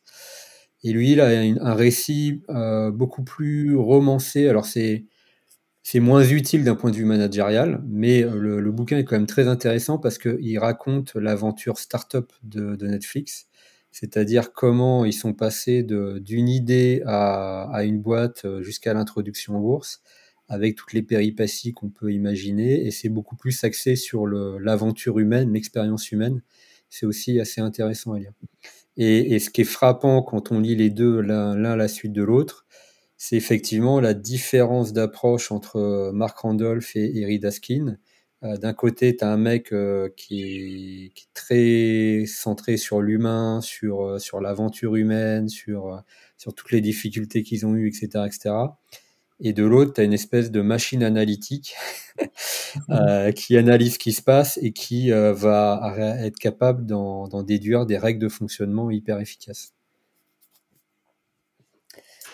Et euh, ils, se sont euh, ils se sont séparés. Euh, enfin, il a quitté la boîte suite à, un conflit. Ils étaient en conflit les deux ou pas? Non, ils se sont séparés bons, bons, amis. Ils sont toujours, ils sont toujours amis.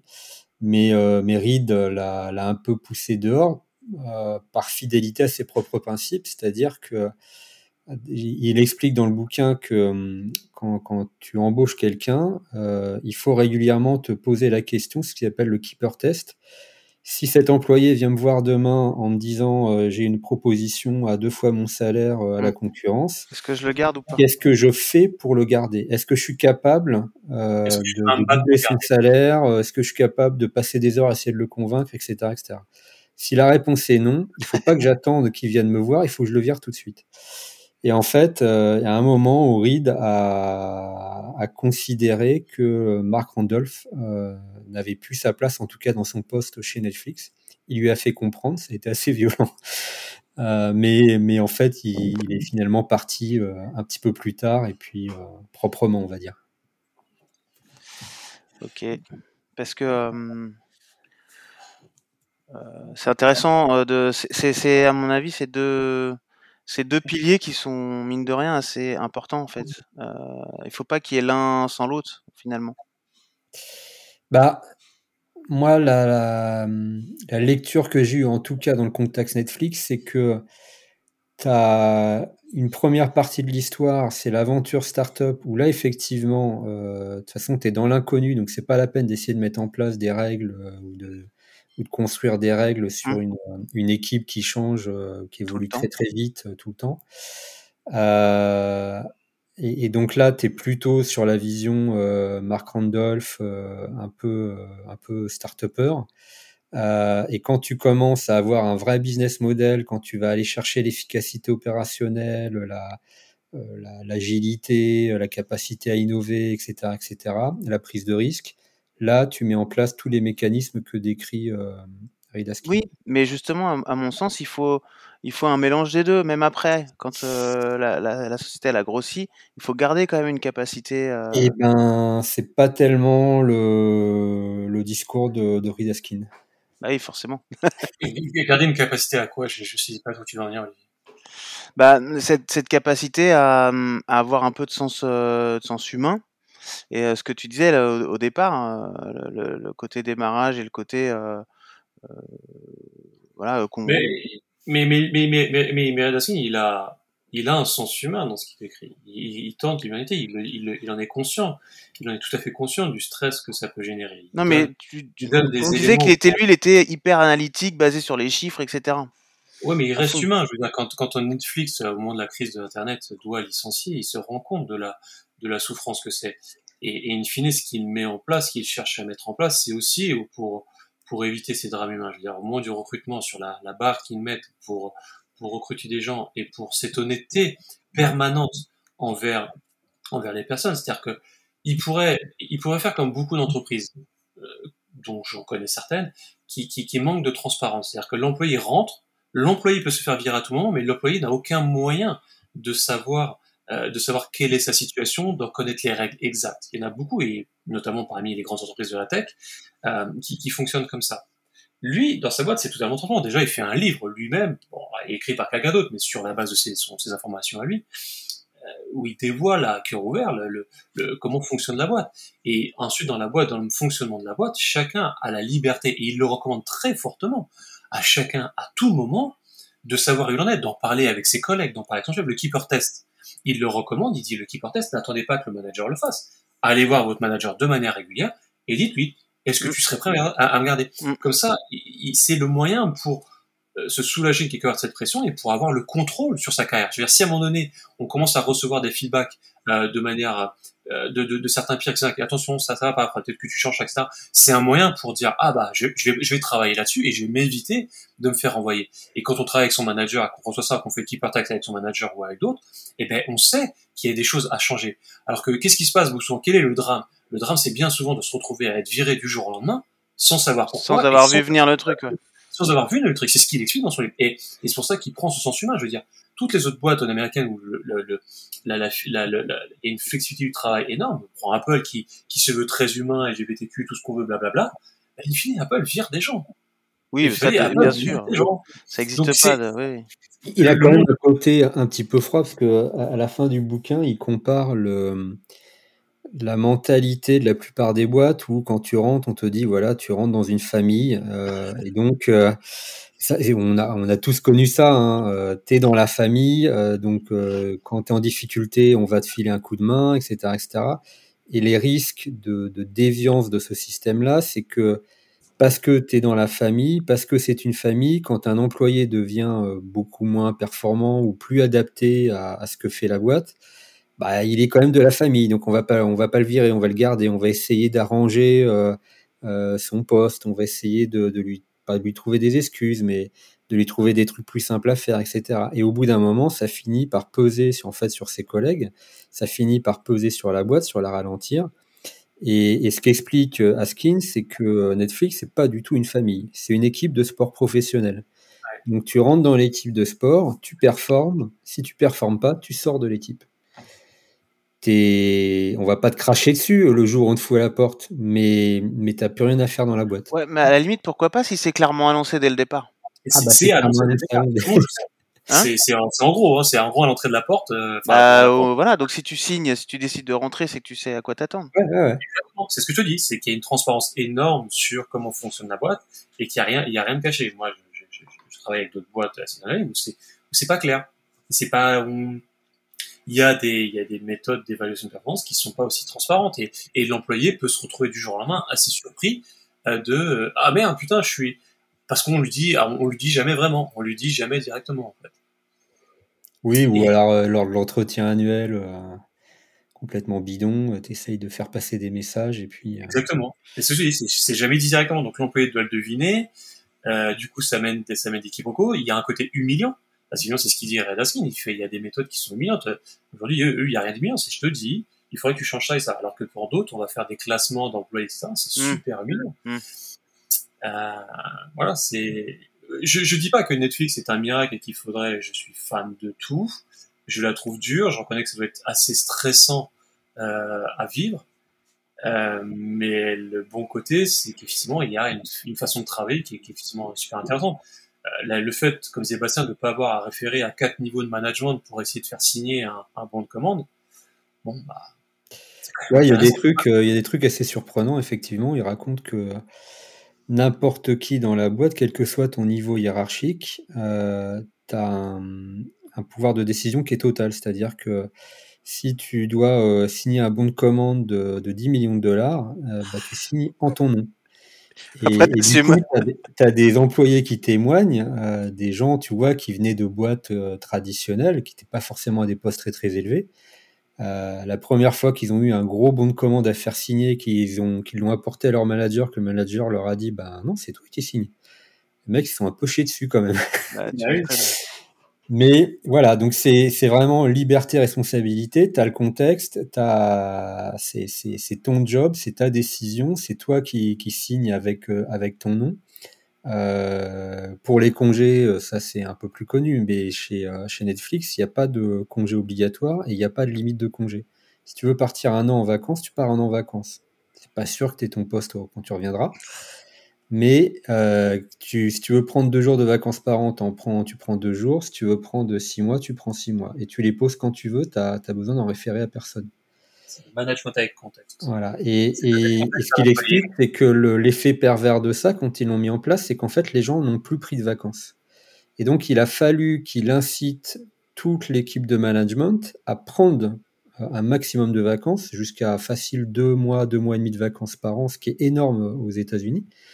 Euh, et à, à, montrer l'exemple. Voilà, à montrer l'exemple et donc euh, quitte à faire des soirées photos quand les mecs reviennent, tu vois, pour montrer vraiment qu'ils étaient en vacances et que ça a un côté bénéfique. Parce que ça a un côté bénéfique quand tu es en vacances, on, le constate tous. C'est le moment où tu prends un peu de recul avec, euh, avec ton job et c'est aussi le moment où tu peux être un, un peu plus créatif, euh, penser à des trucs auxquels tu n'aurais pas pensé quand tu as la tête dans le guidon, etc., etc.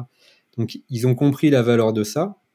Ils ont compris que, forcer les gens à en prendre sur des dates données, c'était complètement débile. Donc ils laissent la liberté aux gens de s'organiser comme ils veulent. Mais cette liberté, elle s'accompagne, comme toujours, d'une responsabilité. C'est-à-dire, quand tu pars, il faut que tu t'assures quand même que euh, tes, tes, collègues vont pas se retrouver dans la merde, faut que tu te synchronises un petit peu, etc.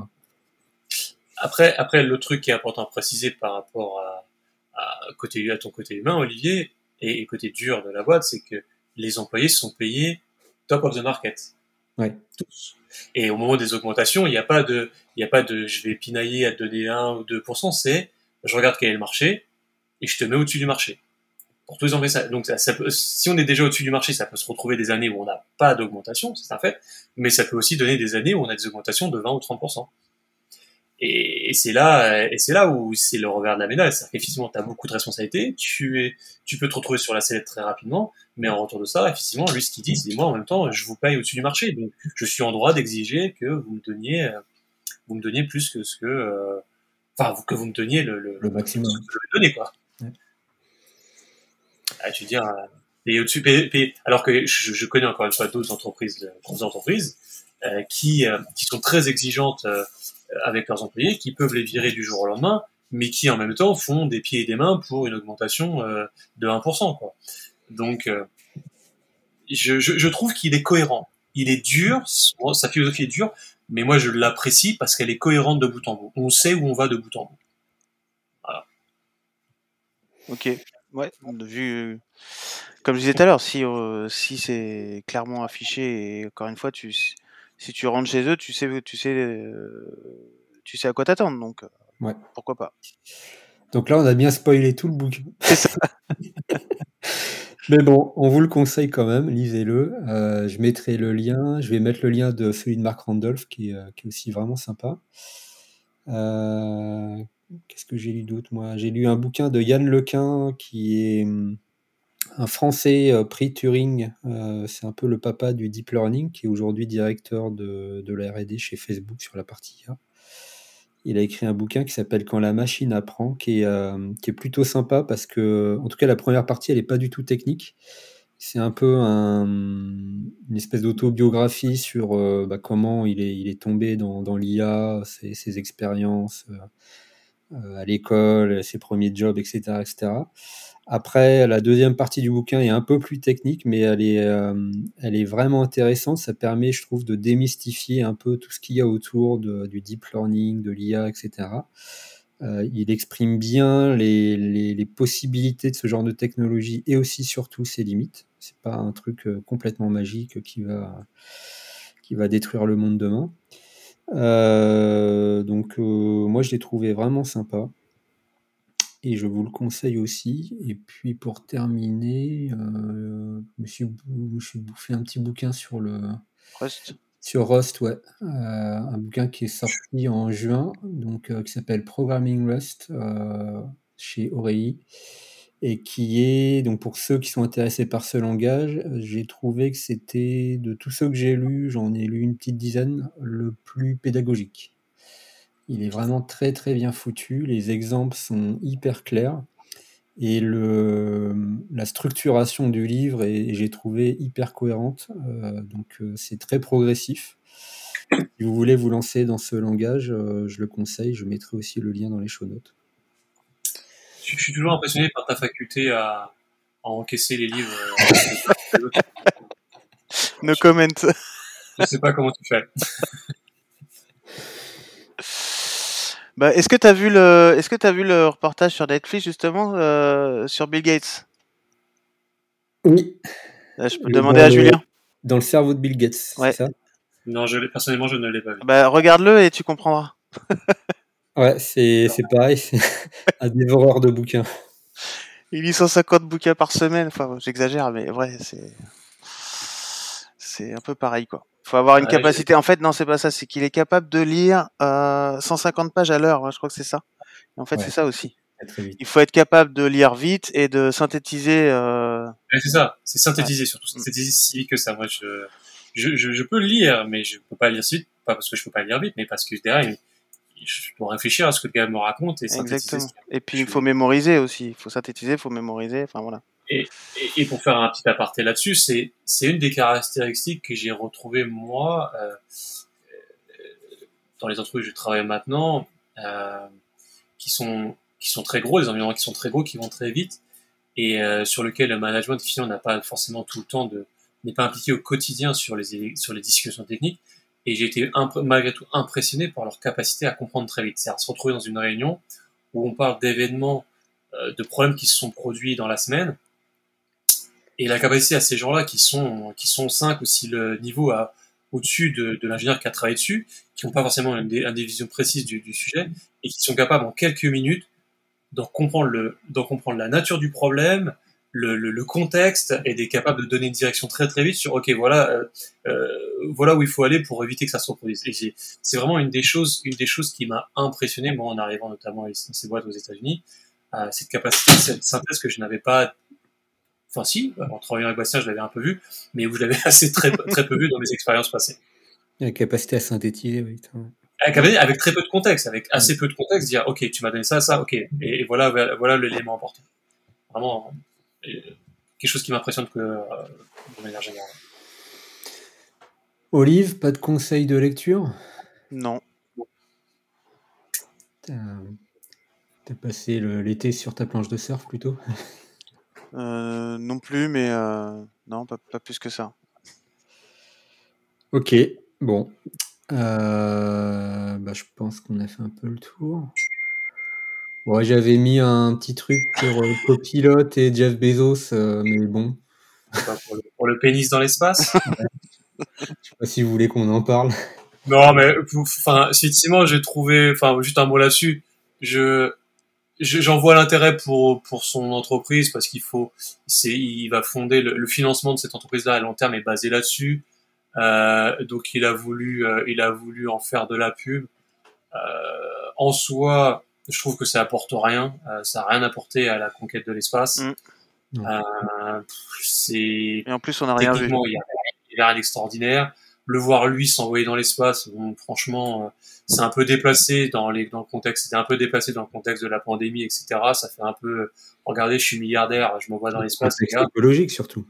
Contexte écologique, j'ai trouvé que c'était, j'ai trouvé que c'était pas opportun. Voilà, mm. je pense qu'il aurait pu s'en passer. Mais en même temps, dans ce cas-là, on peut aussi euh, mettre le même carton rouge sur les deux autres. Oui, oui, c'est, oui, c'est valable pour les deux autres. Hein. Mm. Ben, euh, les deux autres, lesquels? Bah, Elon Musk et, et Virgin. Elon Musk ne s'est pas envoyé dans l'espace. Elon Musk continue à travailler à son projet de, avec la NASA à, à aller sur Mars, etc. Je veux dire, ce qui fait pour moi un certain sens. Je, euh, je, moi, je suis pas d'accord avec le projet Starlink de, de, de Elon Musk. J'ai beaucoup de mal avec celui-là parce que il est désastreux d'un point de vue écologique. Même s'il a un côté louable de vouloir couvrir des zones compliquées euh, du monde euh, avec Internet, là où c'est compliqué d'amener la file, etc. C'est un côté louable. Maintenant, d'un point de vue écologique, pour moi, c'est un désastre ce projet-là, donc j'ai du mal, à beaucoup de mal avec lui. D'ailleurs, Amazon a le même, et je, je, je, j'ai le même jugement. Mais après, sur ce qu'il fait, euh, sur le travail qu'il fait avec la NASA pour construire ses fusées, euh, pour aller sur la Lune et aller plus loin sur Mars, etc. Euh, ça, ça c'est bien. C'est plus le fait de faire du, de vouloir faire du tourisme spatial, quoi. Euh, et lui, il échappe à la règle. Le SpaceX, c'est pas du tout leur modèle économique. il y aura peut-être une opportunité ou deux. Je crois qu'ils ont envoyé un mec comme ça, mais le, modèle économique de SpaceX, c'est un modèle de constructeur, c'est un, industriel, tu vois. Il, ça d'accord. Des, des des, satellites euh, en orbite et, c'est très classique. Ça d'accord, mais il va quand même rentrer à long terme, euh, Mars, la Lune, etc. Mais, mais Bezos, en tout cas pour l'instant, son, son, entreprise a, elle a un objectif commercial beaucoup moins purement pour l'humanité, j'ai l'impression. Purement touristique, ouais, ouais. Bah, comme euh, c'est pour ça que je disais aussi le Virgin Galactic. Virgin là, ouais. Euh...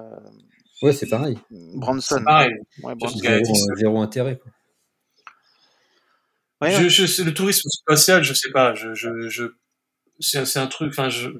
Oui, oui. On a du mal à. Pourquoi pas un jour ou l'autre que, que chacun puisse euh, avoir cette expérience-là, mais je pense qu'on, je pense que c'est pas l'étape prioritaire. Je pense que c'est pas. Exactement.